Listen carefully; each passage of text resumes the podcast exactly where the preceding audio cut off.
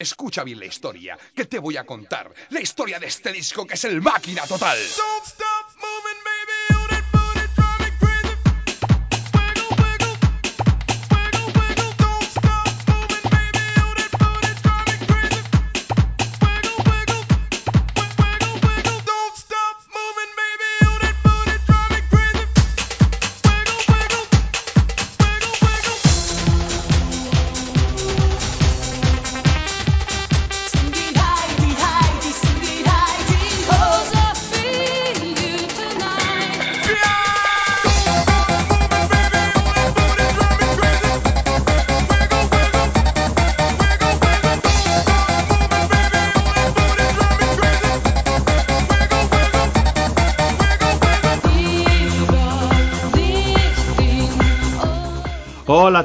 amigos y vecinos, bienvenidos una vez más a esta noble casa del saber, la CHUS, Asociación para el Conocimiento Humano Universal y Serio.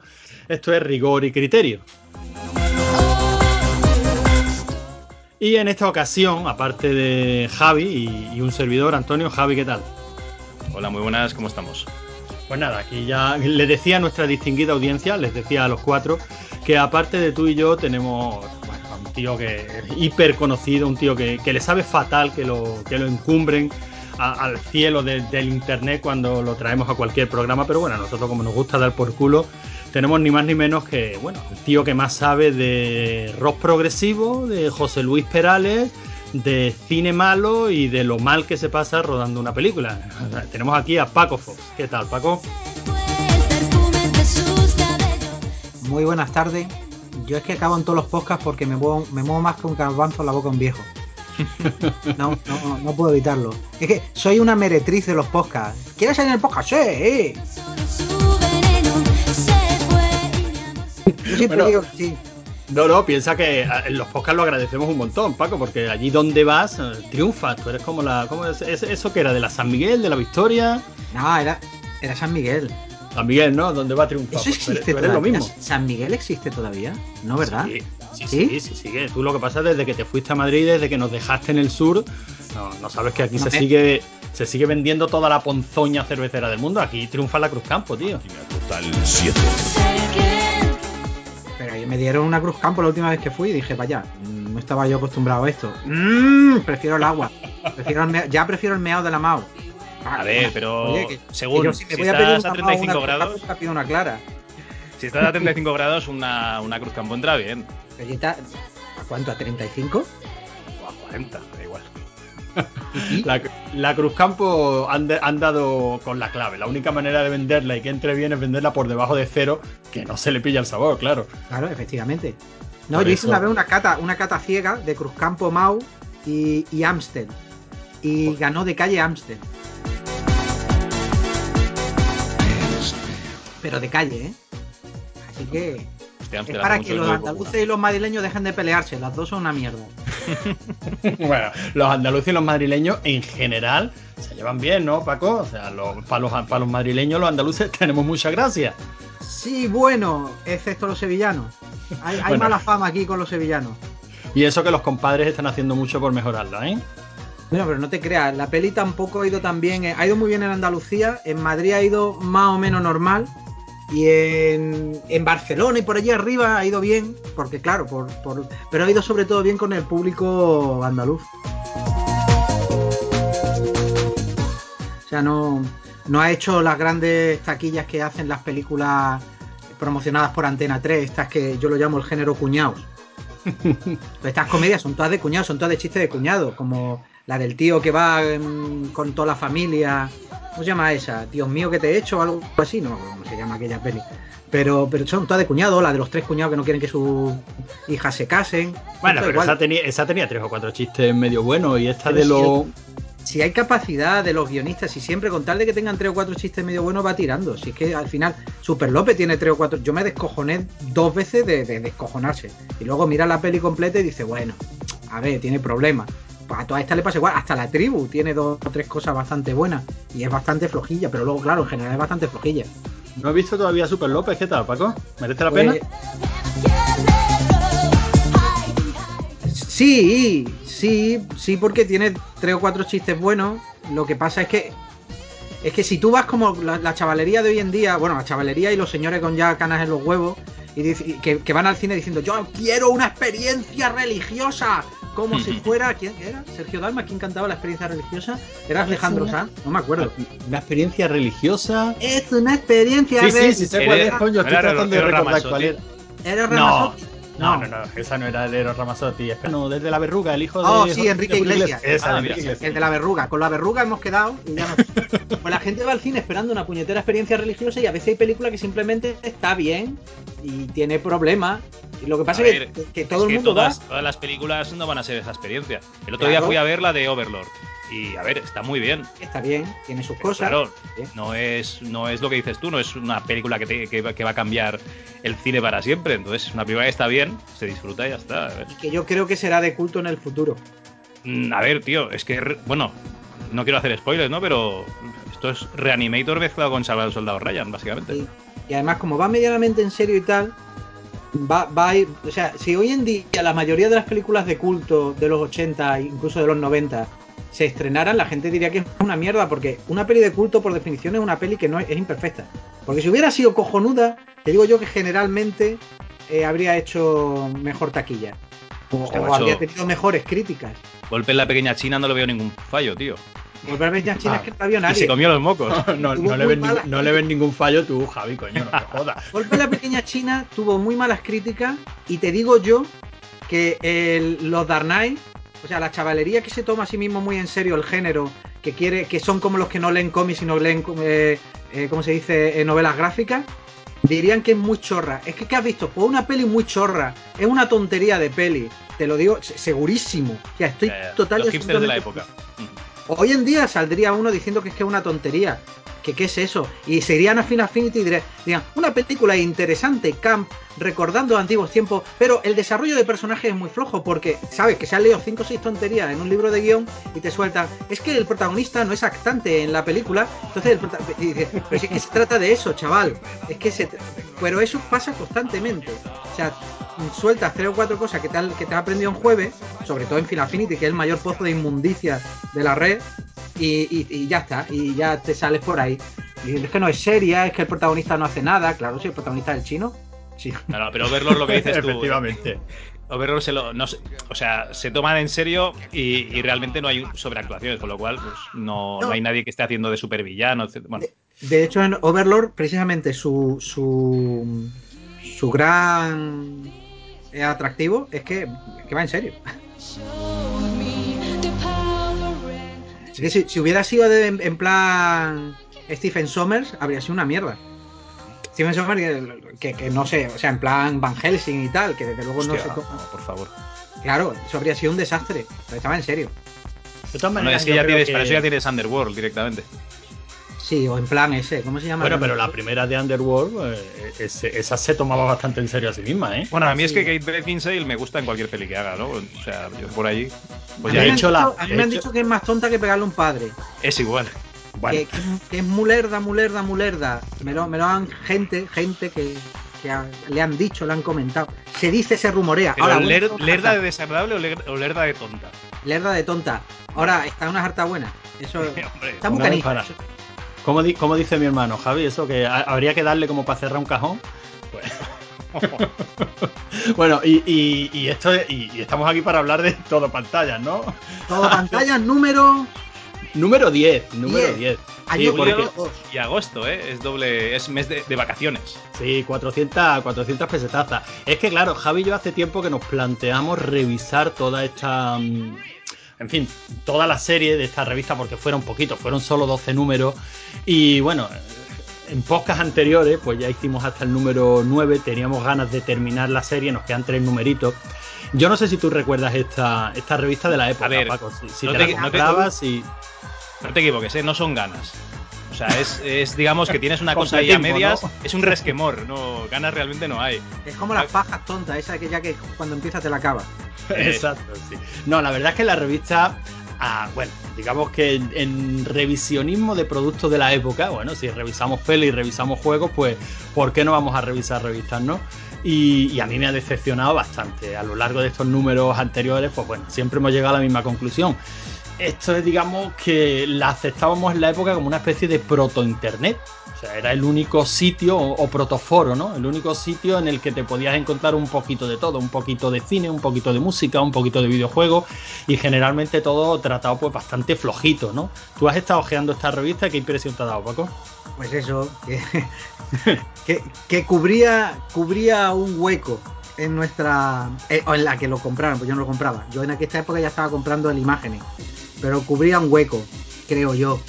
Eh, pasa que a mí, sin que me hablaran de, rol y tal, como yo no era rolero, y que me hablaran de, música como yo estaba a otras cosas, porque yo en los 90 para mí son un desastre musical, pues no, no, me llama especialmente la atención. Es que es eso, yo creo que lo que le pasa a esta revista es esto, que quería abarcar tanto que al final ninguna de las ninguna de las secciones merecía un poquito, merecía la pena así profundamente, ¿no? Aunque sí mola, que... que digas que es un proto internet porque en, la sección de cartas, que me la está leyendo, que eso siempre es lo que más me ha gustado. Sobre todo en el Marie y el Cosmopolitan, pero aquí también está bien. Eh, sí, sí, me, encanta. En el Marie siempre me gustaba lo de mi novio quiere darme por culo. ¿Significa eso que es homosexual? Esas cosas siempre me gustaban en la época.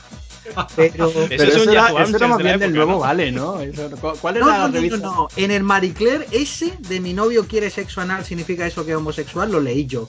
Estaba, además lo recuerdo perfectamente, estaba cagando, leyendo la revista en la pausa de un rodaje de un corto y dije, madre mía, el mundo se va a la mierda. Antes de Yahoo Answers y todo. Pero aquí hay gente diciendo, quiero cartearme con gente que le guste el cine y tal. Y digo, sí, coño. la dirección sin problemas, ¿eh? Sí, sí. Tú quieres un foro y ya está. Pues venga, y luego les dieron el foro a esta gente. No, pero no solo, no solo por el hecho del foro, porque lo que tú acabas de comentar, Paco, de que esto es un. Bueno, que sí, que en la sección revistas te das cuenta que es un proto-internet, en la sección cartas, pero cuando te pones a leer algunos de los comentarios, eh, joder, es un proto-internet, pero hasta por el por las opiniones, ¿no? O sea, aquí está, eh, eh, o sea, el que acabábamos, de, el que estábamos comentando antes de Cultureta que sale haciendo un análisis, un supuesto análisis de la película tal, y, o, y la película o, o le has visto los cojones a Dios o es una mierda infecta, pero en medio ni nada. Esto también lo tenemos aquí en estas cartas, ¿eh? Sí, y también tiene la de la de el cine comercial y el cine em, y el cine cultureta pero no, no podéis decir que todo el cine cultureta es malo, porque yo, yo como de todo y luego y luego y el cine español a ver si cambia, que eso era muy de la época, eso también. Es que en España no se hace no no sabían no había la terminología que se utiliza ahí sobre todo de cine de género, que es una cosa que, hoy se utiliza en aquella época no se utilizaba, pero no, no se hacen películas comerciales, se dice. Solo se hacen películas culturetas y, y me hace gracia que en una de las cartas dice dice, a ver, gente como Alex de la Iglesia, dice, vale, o Juan Piquer Simón, dice, ¿eh? ¿Eh? Y claro, yo empecé a darle vuelta y está, es que en la época la gente estaba muy flipado con, la grieta. Bueno, pero es que en los 94 mamábamos muchos 80 de videoclub todavía. Sí. Pero muchísimo. Sí, pero que de esa que, que, Juan Piqué la gente lo conocía en aquella época sobre todo por Slugs y por la grieta. Sí, sí, por haber rodado con Pocholo. La, la gente no, o sea, no era como el que estaba haciendo películas en inglés. ¡Coño! Hacen películas en inglés, ¡oh, qué maravilla! No, pero tú sabes que. Yo creo que era. pero no sé si de la época, de la, posguerra. Directamente. No, pero yo creo que, mira, yo creo que de Juan Piquer Simón hizo mucho la. Ah, ¿Cómo se La Fantastic Magazine. Porque a, mí Juan, a mí Juan Piquer es un nombre que empezó a sonarme a raíz de la Fantastic Magazine. Entonces, claro, no sé si la época, o sea, no sé si fue anterior a esta todo pantallas o no, pero yo ya en la época sí me sonaba el nombre de Juan Piquer Simón y veía una peli suya y decía, coño, hay que verla. Era como. pelis que estoy viendo aquí, la Fantastic empieza por lo menos tres años antes que esto, ¿eh? Mínimo. Sí, sí ¿verdad? Sí, porque yo recuerdo. Recuerdo que era por Freddy 5, primer número. Ah, bueno, claro, nosotros. La Fantastic Magazine aquí empezó con el Freddy Fantastic Magazine y luego ya le cambiaron el nombre. Sí, y creo que la portada era Freddy con un, con un carrito de bebé. Entonces eso implica que sería Freddy, Freddy 5, el Pesadilla en Electric 5. Sí, sí, es verdad, repasamos, repasamos esa revista y además coincidió con el estreno de la 5, que ese mm. primer número pues fue una especie de repaso de, de, todo lo que había hasta la, hasta la época, o sea, Freddy 1, 2, 3, 4 y la de estreno, sí. La 5, que es la única peli de Freddy que yo no he podido ver entera más de una vez. No sé qué le pasa a esa peli y probablemente tiene a uno de los mejores directores que estuvo en la saga. Pero no, no, no, no, no sé qué. Esa peli tiene como un ritmo raro. También la rodaron muy rápido. eh, fueron a todo meter. ¿La 5 es la del bucle de la pizzería con la moto? No, esa es la 4.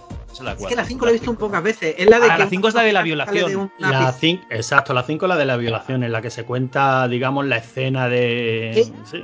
Sí, porque es el niño de Freddy y tal. Exacto. Es que la 5, el problema yo creo que tenía la 5, Paco, es que veníamos de la 3 y la 4, que para mí son la cumbre de pesadilla. Es que eran muy no divertidas. tenían- No, ni falta que le hace. La 4 lo único que tiene es que está rodada con alegría, con vidilla. Tengo una anécdota sobre Pesadilla en el Street 4. Adelante. Que es que le mm, eh, este Bob Shy dice, bueno, venga, vamos a contratar a alguien. Entonces llaman a este que había trabajado con, a propósito, Robert eh, Richard Van, que ahora que aquí sí, lo hablan de la Full Moon, en una peli que salía Vigo Mortensen, creo que se llamaba Presidio o Prisión o algo así. Y, y el tío aparece y no, no le dan el trabajo. Y aparece al, luego el tío a otra entrevista y, y no le dan el trabajo.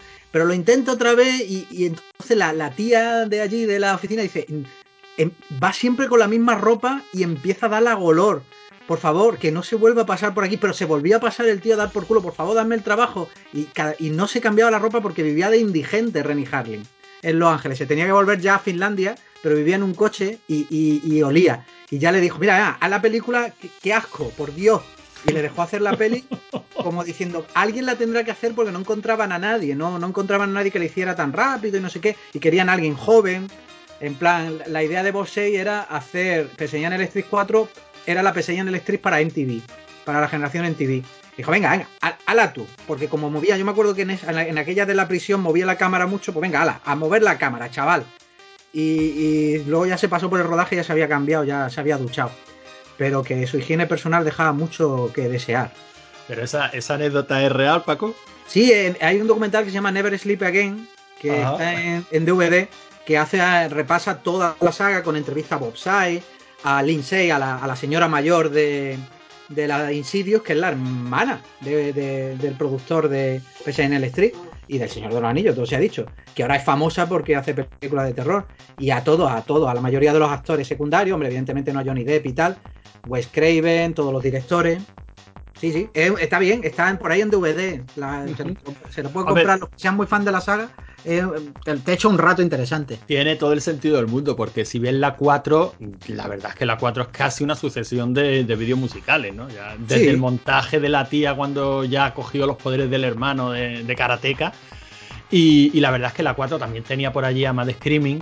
Y es que mola mucho, o sea, es que visualmente mola mucho. Yo creo que veníamos de la 3 y la 4 y la 5 decía, pues, esto es otro rollo, es como, Sí. como si que se quiso nolanizar Sí, tenía, ya que tenía menos querían ritmo. explicar el origen, era más lenta, iba más en serio, sí, se tomaba más en serio. Y bueno, peli que- de la que por cierto no hablan en esta toda pantalla, que todavía Bueno. no le hemos metido mano. Todo pantalla para mayores.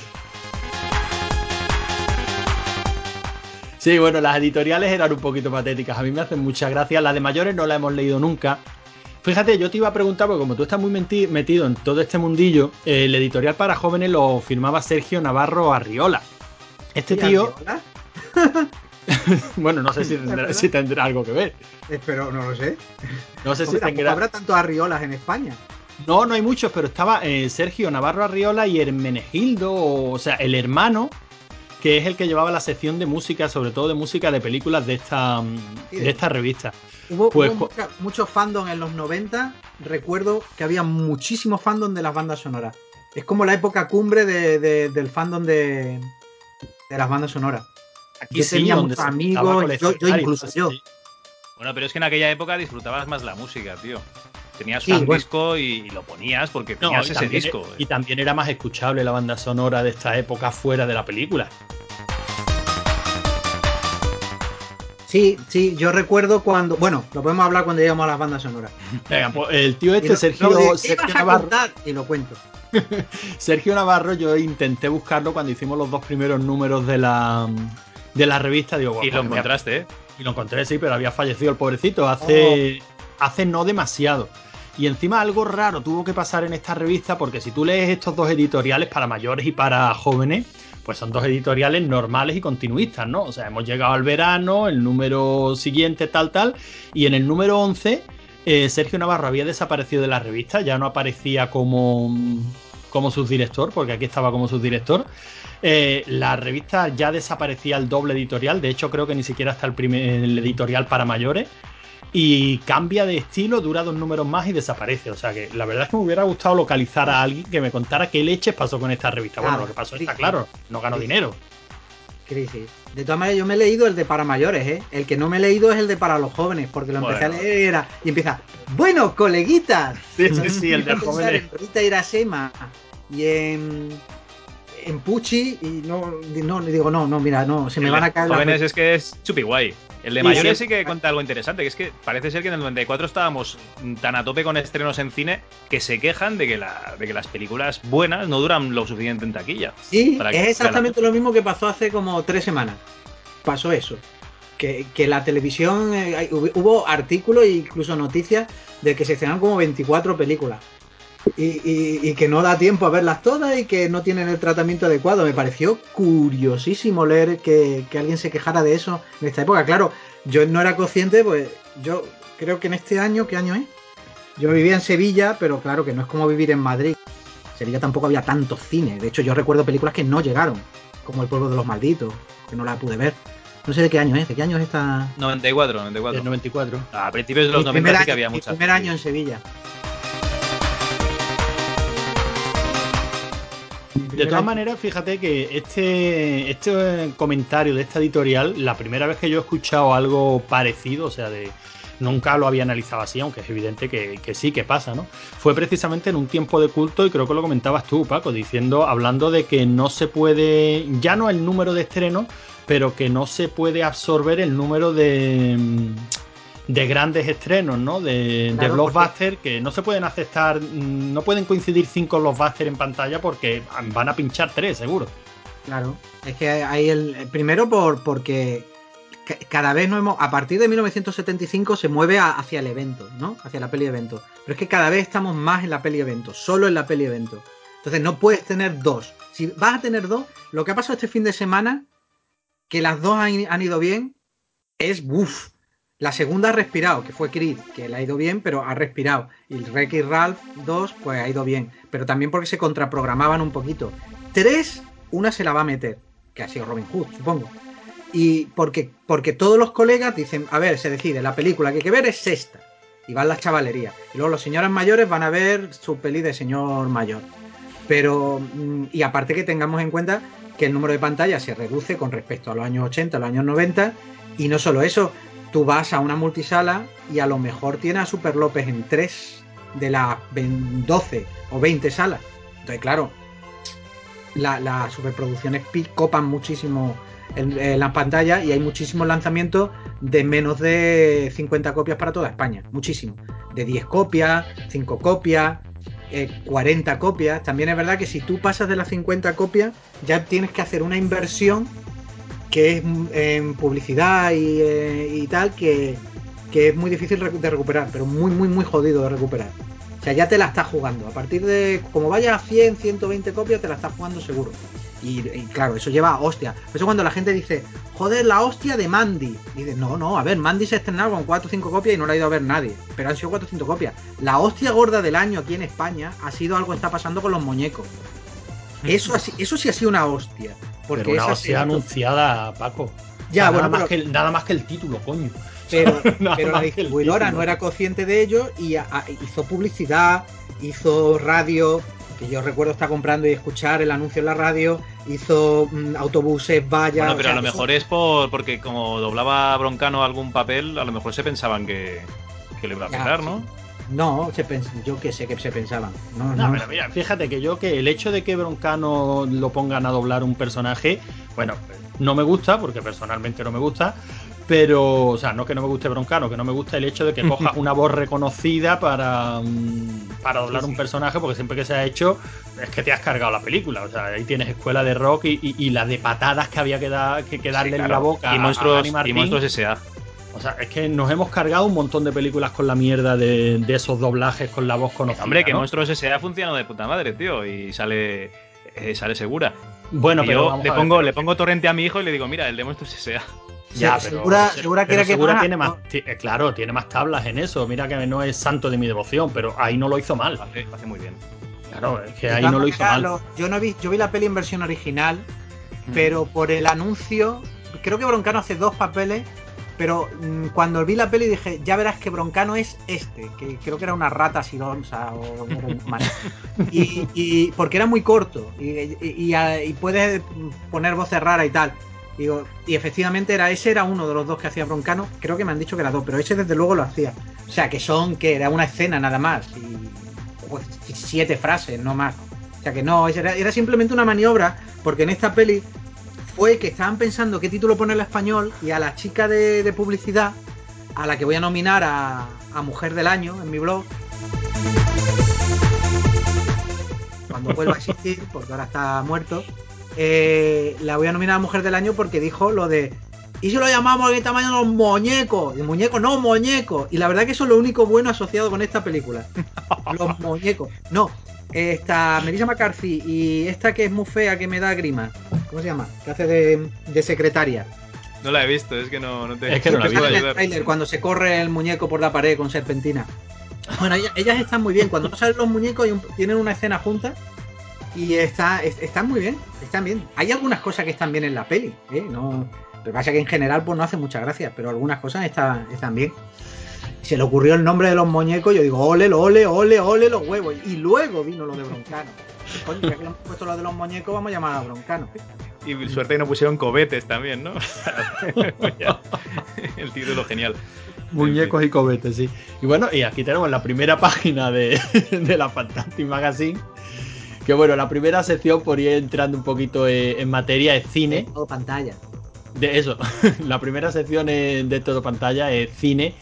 Y precisamente la primera, el primer articulito es los monstruos del cine. Tú, estas son estas, estos pequeños cuadros que te hacía esta revista que por lo menos eran curiosos porque eran datos que, que si no veías aquí dónde los ibas a ver, ¿no? Y te cogen los actores más taquilleros, ¿no? Los que más gente arrastra a, la- a las pantallas. Pero te has fijado lo curioso que es que te ponen 94, 71, 61, pero no 82.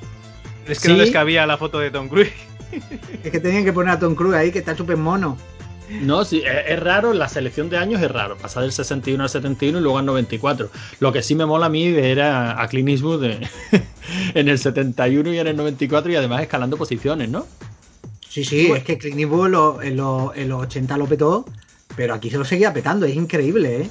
Bueno, y O sea, lo sigue lo- petando. Lo es que que duró Clint Eastwood solo lo ha superado Tom Cruise. Que Oye, si pues va a durar muchísimo, también ¿eh? sale, ¿eh? ¿Quién? Tom Cruise hoy si hace una de estas, está, pues está ahí. Está ahí, ¿eh? O sea, Y además, y además con la misma cara, el hijo de puta. Se ve que eso de comer placenta. Hostia, que lleva cuatro décadas. So- solamente Clint Eastwood lo, lo supera, o sea, lo iguala. Ya cuatro Mm. décadas entre los, los actores más, más taquilleros. Porque de esta de lista, acción, ¿eh? de esta lista ya, ya está, ya no queda, ya no queda nadie. Pero nadie. No, no es verdad. Tom absolutamente. Bueno, está Stallone, ¿eh? O sea, no está desde Stallone- los más taquilleros, pero de el tío un- sigue.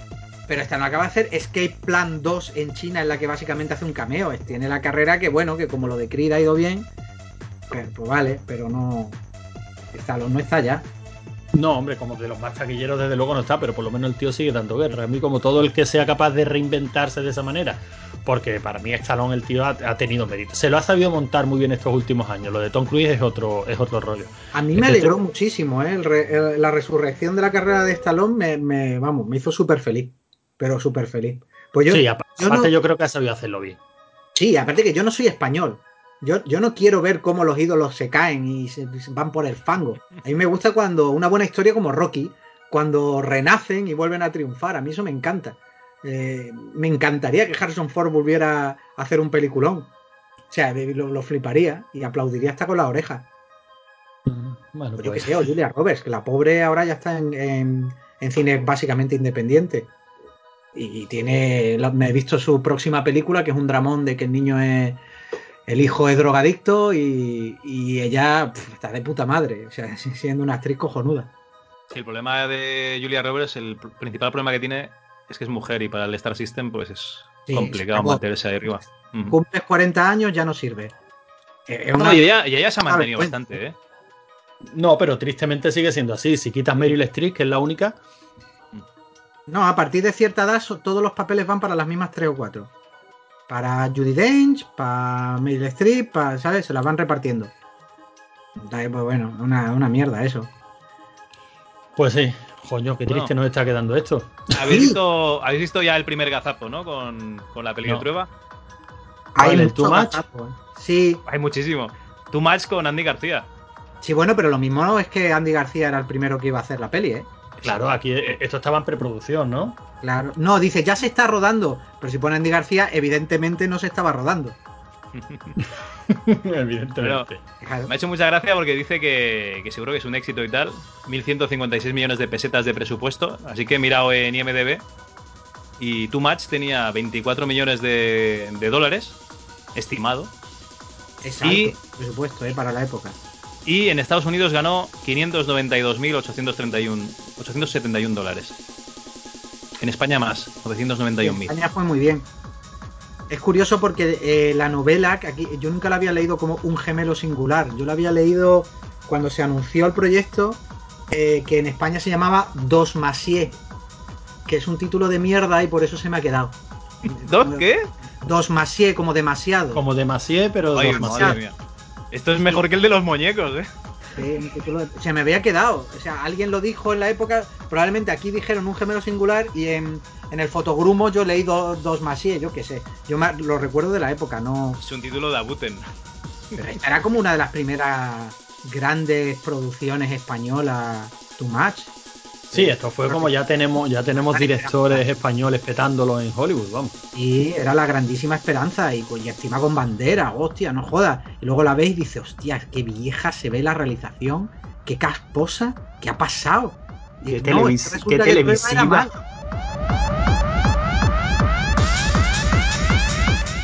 El problema era, perdona, Que, que resulta que Trueba era malo y no lo sabíamos. No, es que Belle Époque está muy bien, pero cuando es que Belle Époque está muy bien. Bueno, y esto, y esto es una comedieta tontorrona para tomarse el café, echar, echar la tarde, a lo mejor te ríes en un par de ocasiones, pero bueno, el problema aquí que tenemos muchas veces es de expectativa, ¿no? O sea, es que ya vamos a comernos Hollywood. Vamos, por favor. eran muy, altas, ¿eh? Con esta peli. Mm. No había este tipo de proyectos. Ahora sí, ahora te hace Rodrigo Cortés películas con Uma Thurman, pero enseguida, ¿eh? Oye, Pero pero a ver, que, esta película sirvió para que Banderas ya pusiese el- los pies allí en Estados Unidos. O sea que para algo sirvió, ¿no? También. Bueno, no, esta no fue. Bueno, ya está con Melanie Griffith en la película. Bueno, se hizo el novio de Melanie Griffith, pero. Joder, pues no sé cuál fue la primera. Eh, eh, Bandera se convierte en alguien por el zorro, ya está. Sí, no, no, no, sí, pero que Sí, a ese nivel ya sí, metió la, bueno, digamos que metió la puntita. Oye, metió la- Filadelfia metió es la anterior a puntita, esa, ¿no? metió la puntita, ¿eh? Filadelfia es anterior a esta, ¿no? O sea, ya estaba intentando. ¿El pie anterior? No lo sé, no me acuerdo.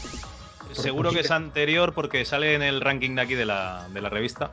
Sí, Sí, Filadelfia. pero, pero recuerda, recuerda que Filadelfia era secundario y actores extranjeros secundarios en películas americanas siempre se han visto en todo momento, en todo lugar y no quiere decir que puedan llegar a ser estrellas. Por Dios, que ahora está lleno de, de- de noruegos y de todos los Skargars del mundo y, este, no, eso no quiere decir que luego vaya a ser un- una estrella A. Eh, para ello es otro actor, pero que habla un poco más raro. Sí, cuando estás buscando a lo mejor un, un acento, un algo exótico, un- está claro, el papel de banderas en Filadelfia era muy. Era Bueno, muy pequeñito. era muy pequeñito y con muy mala leche también. O sea, porque. Antonio estaba muy guapo en esa época. estaba guapetón y, lo dobla- y se doblaba fatal. Pero bueno, ese, qué otro sí, tema. sí, sí. Qué puta Lo recuer- recuerdas, ¿no? Era que que terrible. que otro tenía que doblarlo. Eso fue maravilloso. Y recuerdo que en Too Much estaba especialmente espantoso el doblaje. en esa especialmente. Bueno, pero son las dos, ¿no? Luego ya él dijo que hasta ahí. O sea, porque Sí. otra cosa no, pero Antonio es un tío inteligente. Después de escucharse en esas dos películas, tuvo que decir claramente, esto no es lo mío. Es inteligente y, y es buena gente, coño. Es que Sí. Anto- Antonio es lo más grande que da España, hombre. Hombre, Antonio. me, lo, Me vas a decir a mí, malagueño, como el, el ático que se ha comprado, el pedazo de cabrón en plena calle Alcazavilla, que cuando te está, eh, cuando pasas por allí miras para arriba y dices, ¿cómo vives, hijo puta? Es un grande, es un grande. Es un grande, es un grande. Eh, de hecho, eh, estos días está por aquí haciendo una, una recogida de alimentos con líder, ¿sabes? Joder. Sí, sí, sí, sí. Estamos muy metidos en una recogida de alimentos con, con líder para esto, para, en fin, las típicas recogidas que se hacen en Navidad, que nos acordamos de ser buenos por estas fechas. Pero siempre, siempre está metido en este tipo de, de historias. Y por fin llegamos a la página 7 y tenemos Mi Chica 2. ¿Qué pasó con esta película, Paco? Pues mira, te voy a decir lo que pasó, que en la página 8 es Java Dabadú los picapiedras. Eso es lo que pasó. ¿Y tú crees que fue simplemente eso? ¿Alguien recuerda? No, pero ¿alguien recuerda esta peli? ¿Haberla No. visto? Yo No, te juro que no sé si la vi, si la he visto. Yo creo que el poco éxito de esta revista es por las películas que escogen para hablar de ellas. Directamente os lo digo también, ¿eh? Pero porque el Jonathan Brandis este era, era para la chavalería Austin O'Brien, perdón, no Jonathan Brandis. Jonathan Brandis el que palmó, ¿no? Sí. Austin- el Austin O'Brien, pues era como. Vamos a ponerle niños jóvenes, porque veo que la revista está un poco. Es un poco esquizofrénica, está como dirigida a, a chavalería, porque la publicidad primera es la mierda esta de Cheque en Blanco, que nadie recuerda, y luego pedazo de publicidad de Mi Chica 2. Pero sin embargo, luego hablaba de bandas sonoras, que es algo que a los fans de Austin O'Brien, pues no creo que le interesara la banda sonora de lo que fuera que están hablando ahí. Es como muy extraña. De todas maneras, Mi Chica era una peli que yo dije, pero esto qué es. Eh, salí corriendo del cine. ¿Pero cuál? ¿La 1? La 1, Coño, Un mi chica está dramón, muy bien, Paco, claro, es un dramón. un dramón ahí, súper ñoño y. Bueno. que se ha muerto Macaulay porque le han picado la avispa. ¡Ay, Dios mío! Pues, pues no lloré yo nada con mi chica. Anda que no lloré yo nada con esa muchacha diciendo, "Mm, no lleva su gafa, ¿cómo podrá ver sin su gafa? Está muerto. Está muerto. Ay, no ay. va a ver nada. Y esta ya iba de, de picores. Quiero recordar. No sé, es que no sé si la he visto. No, yo esta es que no la. Yo creo que no la he visto, pero bueno, estaba Lee Curtis haciendo de Tanatopractora. ¿Ves cómo se nos ha quedado la palabra, Javi? Madre mía, ¿te, te, ¿te acuerdas? Sí, sí. Hombre. Pero bueno, y, llegamos a los picapiedras. ¿Qué diseño artístico más chulo? ¿Qué peli más rancia? Sí. No, eh, es una peli que yo recuerdo, no sé si lo dirán aquí, porque no lo he leído el artículo, pero que recuerdo que, que es que metió en el guion mano 1300 personas y se nota un huevo, porque no tiene una coherencia. Mira, vamos a ver. En enero podríamos, podremos preguntarle en Madrid a uno de los guionistas qué coño pasó con esta peli. Porque viene para Madrid Stephen I. de Sousa. A la ¿Ah, sí? Ah, bueno, sí, sí, lo he leído hoy. Sí, sí que le podemos preguntar qué, qué cojones, porque no, porque era como episódica, era muy rara, la estructura era extraña. Era el tema del jefe de Kyle MacLachlan, el hombre que no tiene barbilla, y, y la Halle Berry y tal, pero, pero luego había como, como sketches. Yo recuerdo que se vendió también mucho el tema de que saliera eh, Elizabeth Taylor. Que me. Ah, coño. Hostia, mira, ostras, ¿habéis leído Reparto? Leerlo, leerlo. John Goodman, Elizabeth Perkins, Rick Rick Moran, Ro- Moranis, perdona. Dino. la brontogrúa, el dictopluma. Si sí, es lo que dices tú, esto está dedicado a los niños. Y dices, joder, qué reparto más bueno. No, pero Bueno, la. pero, pero no te extraña que aparecieran como tales. Yo no recuerdo los créditos de la película, pero no me extraña que aparecieran así, ¿eh? O sea, esto era de Jim Henson, ¿no? sí, lo- metió mano lo- Jim las marionetas y tal, sí. Y Jim Henson solía poner los nombres de, lo- de las marionetas en el. En, en los créditos de las películas, pero- ¿eh? pero Porque yo lo recuerdo en. Dentro del laberinto y tal, recuerdo que aparecían las marionetas como tal, como personajes. Sí, bueno, pero eso era. eh, Aquí esto es un trabajo de encargo. Esto es Spielberg, que además ponía Spielrock al principio de la peli.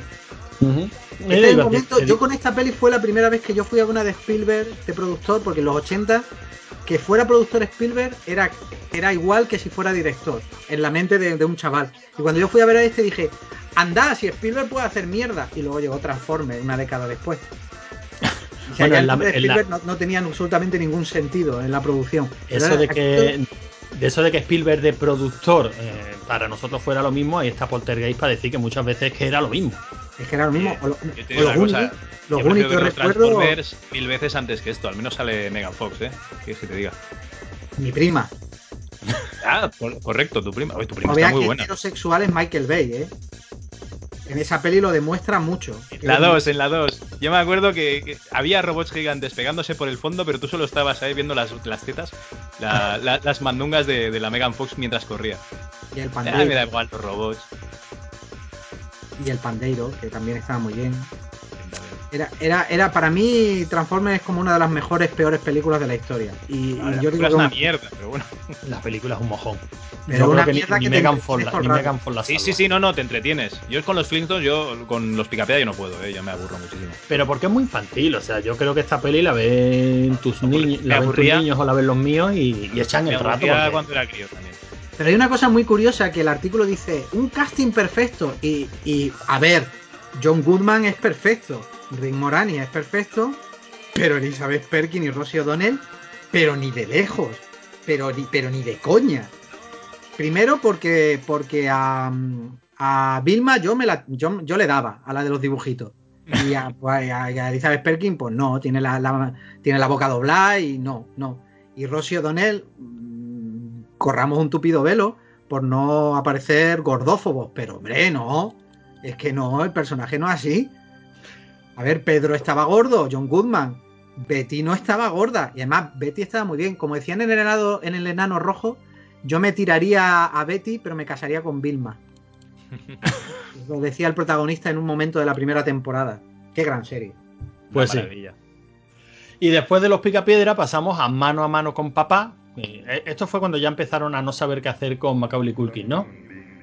Macaulay Culkin, Macaulay Culkin. Macaulay, Macaulay, Macaulay Culkin. Paco, no te lances que te toco las palmas, ¿eh? Escucha, ¿no conocéis esa canción? No. Heladilla rusa. Ladilla rusa, espérate que Sí. vamos tomando Ah. nota. Macaulay Culkin, Macaulay Culkin, Macaulay, Macaulay, Macaulay Culkin, Macaulay, Macaulay, Macaulay Culkin, Macaulay, Macaulay, Macaulay,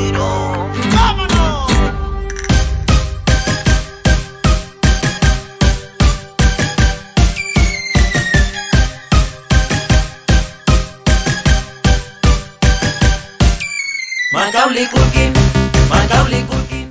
Actúan en Algeciras en febrero. En el, único bar hipster que hay en Algeciras.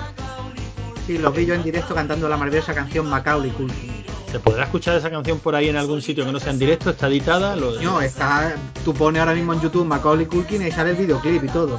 Ah, ni media palabra más. Ya tenemos canción para terminar este rigor y criterio, Javi. Y, no, esta, esta era pues el niño intentando hacer un papel dramático. Pero es que ya lo había hecho básicamente en mi chica. Es que el caso es que este niño en Mi Chica lo hizo bastante bien, en El Buen Hijo hacía de hijo de puta y lo hacía bastante bien, esta no la he Si es visto. que podía haber sido un buen actor. Solo que, claro, pues nada, como todos los actores jóvenes, pues ala, a drogarse, a... Podría haber sido un buen actor hasta cierta edad, porque este le pasa un poco como al, al de Terminator 2 también. Al, oh. No, ese, ese se drogó demasiado. Ese se pasó. No, pero luego que además se les queda un físico raro cuando, cuando crecen. Joder, le pasa No, lo mismo que al de pero, pero no es cuando coño. crecen, o sea, al, de, al John Connor este, eh, ¿cómo se llama? Edward Furlong, el físico ese. que se le ha quedado es de las drogas, no es de crecer. Claro, claro. O sea, este muchacho... cuidado un Bueno. poquito, habría estado normal. Pues sí, normal de metro sesenta, pero bueno, normal, ¿vale? Bueno, pero eso no, no es necesariamente malo. Ahí- No, hombre, para un héroe de acción yo creo que es un poco así raro, pero bueno. Bueno, pues reconviértete a otra cosa. Edward Furlong en American History X, bueno, siempre mencionamos la misma, pero es que no hay otra, que ¿no? hace de hermano pequeño, claro. Pero no sabes qué, qué edad tiene realmente ahí. Pero lo hacía de puta madre y el cine está lleno de grandes actores bajitos, yo. ¿Cuántas veces habéis visto American Story X? Eh, un montón. Es esas películas que sé que es muy buena, pero solo la veo una vez, tío. Ah, no, no, yo la he visto varias veces. Pero con una me valió también. Que es un peli muy tritre. Pues bueno, luego viene un alegre que es Liberata Willy. Bueno, Sacad el pito, liberar a Willy. no entiendo, nunca, nunca entenderé el éxito de esta peli, la verdad. A mí A es que no me gusta nada, ¿eh? Sí, sí, tuvo mucho éxito. Yo que sé cuántos libera Willy hay. O sea, esto llegó a dos, tres, tres, ¿no? Yo creo que hay tres. Bueno, y esta tiene una cosa buena, que es Basil Polidouris, pero ya está. Hostia, es verdad. Mira. Ay, no, pues mira, hay Free Willy, Free Willy 2, Free Willy 3 y luego Free Willy eh, huida de la cueva de los piratas, pero esto huele a directo a vídeos chungos sin ni siquiera los mismos actores. Bueno, Y luego cambiarían a Willy La por- el fue a vídeo nada más, ¿no? Sí, la- La no, tres- la 3 fue a cine, la Ah, sí. 4 es la que es un directo a vídeo chungo de 2010. En fin, es que yo nunca he entendido el éxito de esta peli, pero esta tuvo éxito, ¿eh? O sea, está. Y además la gente la recuerda con cariño, el Liberar a Willy. Coño, confía en mí, Javi. No, no, que digo que vale, que vale, que ya me está bien. Yo prefería las de orca ballena asesina que, que esto, pero bueno. o las de tiburones italianas, claro, molaba muchísimo más. ¿Dónde va a parar? Bueno, pero. Liberata Winnie es buena comparada con la siguiente, ¿no? Cheque en blanco. Bueno, pero estas son muy. Mira, yo cada vez que veo la. Tenéis delante la revista, ¿no? La Sí. foto de arriba a la derecha del niño en, en- en el Cadillac este inflable. Eso, yo siempre que veo esa foto me acuerdo de Checho y familia. Qué bueno. Y, y es verdad que no, que, que- que esta no hay por dónde cogerla, pero bueno, que esto. Vamos a ver, esto no hay por dónde cogerlo porque yo no entiendo que a esto se le dé una publicidad excesiva, que se lleve mm, páginas de revista, pero si no es la típica TV movie, que bueno, que tiene su gracia, tiene que haber pelis con niños, hay mucho canal por cable, ¿no? Sí, pero que quiera ligarse a la tía esa del banco y la contrate como su secretaria, ahí ya es una trama un poco ya rara. Pero bueno, vale. Bueno, el caso es que le- esta la visteis, ¿no? No, Yo la he visto con los niños. a ver, lo mismo, la, lo mismo la vi, lo típico que la vi cuando la pusieron en el Plus o algo así, quizás. Pero lo- yo esto lo he borrado de mi mente. Que no era Lo mejor- lo mejor que has hecho. Es lo mejor que has hecho. Me parece que al principio está hackeando un ordenador y todo. Hackea algo con un me ordenador. suena. Me suena haber visto algo parecido. Me suena lo de la, la tía mayor con el niño. Eso me suena, pero no sé ni siquiera si la he visto. Es como no sé si he visto Richie Rich, que viene a ser más o menos lo mismo. Sí, bueno, yo creo que es el mismo argumento, ¿no? De todas maneras, eh, joder, si es que están todos los elementos, eran los 90, había que hackear ordenadores, había que poner niño coñón, en fin, una de tantas que no... Niño, el niño hacker es un tópico que, que lo tengo, que lo metí en mi peli, o sea que. y lo voy a meter otra vez en la secuela que estoy preparando para TVO. Ah, coño, su- Pero susto, Paco, digo, un de niño verdad, pero no. hacker, un niño hacker a día de hoy, yo qué sé, es más fácil, hay más herramientas, puedes saber hasta la dirección del ordenador al que quieres atacar. Pero es que este tío coge el router aquel que tenías que coger el teléfono de tu casa y ponerlo allí y llama al banco y empieza a hackear el ordenador del banco, llamando al banco, ¿sabes? Directamente. Es que es la leche. Pero espérate, le estás buscando coherencia argumental, Javi. No, Solo no, te voy a- no, no, solo te- no. Solo te voy a decir una cosa, em, la mujer explosiva. Oye, es maravilla, es un película. Claro, es que en esa, e- en esa época esa era la idea que teníamos de los ordenadores, tío. No, no- A mí no- cualquier tío que esté haciendo un ritual con sujetadores en la cabeza y un Spectrum o lo que fuese aquello, eh, chapó. Para mí es lo mejor que hay. Bueno, ¿y qué me decís de ganar de cualquier manera? Que tampoco la vi. Ni idea. Y eso Yo que en aquella época yo el baloncesto sí me interesaba un poquito. No mucho, pero un poquito. Pero es que yo creo que después de Hoosiers, ¿para qué más? O sea, no. No, y aparte que fue mal, esta peli fue mal. Fue otra de William Friedkin metiéndose la, la otra hostia. sí, ya porque este, este tuvo un- una historia al pobre, ¿eh? Sí, este, este fue encadenando fracaso tras fracaso. Me ¿Cuál era encantaría comprarme la, la- la autobiografía que salió hace como cinco años o cosas así. Tiene que ser súper interesante. Suya era la del camión este que querían llevar un Sorcerer. barco atrás. Carga ¿Cómo se- maldita. Esa, esa, e- esa era suya, ¿no? Sí, pero esa está bien, esa es muy interesante. Esa está muy bien. Tuvo el problema de que se estrenó el mismo fin de semana o el fin de semana anterior que la Guerra de las Galaxias. Y eso tuvo que ser un infierno para rodarlo, porque me parece que de verdad metieron a, ese Fue un barco. infierno. Fue, efectivamente fue uno de esos rodajes terroríficos. Pero terroríficos. Y, y claro, y encima luego terminar la peli y que te pongan Star Wars en el fin de semana antes, después, o más o menos la misma época. Es igual, si lo pusieron un fin de semana de antes o el mismo, ya como Star Wars se quedaría unas cuantas semanas. está Pero, muerto. eso, pero eso lo sabemos a posteriori. Star Wars creo que nadie confiaba en No, ella. no, nadie confiaba. Si, si esta era la que iba a hacer taquilla. Lo curioso de todo es que la peli está bien y el original, eh, a pesar de ser muy larga, creo que, son casi dos horas y media o entre dos horas y media y tres, que es la El salario del miedo francesa, está casi mejor, a pesar de ser una peli, no sé, del cincuenta y tanto. Pero la recomiendo mucho las dos. Verse las dos, es muy interesante. Y, aparte de aquí ver a Francisco Raval, el pobre, que, que el inglés no era lo suyo. Pe- Pero ni de coña. Hay que verla en versión original porque no se le entiende un puto carajo. Bueno, no es como en Dagón, que, que el hijo de puta. Es que no se le entiende. En Dagón no se le entiende. Bueno, pero eso es porque ya le estaba afectando lo que es la esencia del pueblo, ¿no? Se le estaban transformando las cuerdas vocales, pobre. Bueno, ya es que para Dagón estaba muy mayor, ¿no? Bien. O sea, ni en español, ni, ni en Dagón está en inglés, pero es que en, en español tú veías Juncal y era. "Juncal, que no el país, no es que. Y yo digo, joder, que no, no entiendo lo que está diciendo. Coño, me he quebrado la voz y todo. Claro, aquí solo a ti se te ocurre tratar de imitar a Paco Rabanne. Joder. Bueno, luego llegamos a uno de esos artículos que yo decía que, que hacían que mereciera la pena esta revista. Yo, de hecho, la compraba y era por estos artículos. Porque es que esta información no la. Es que no la teníamos en otra.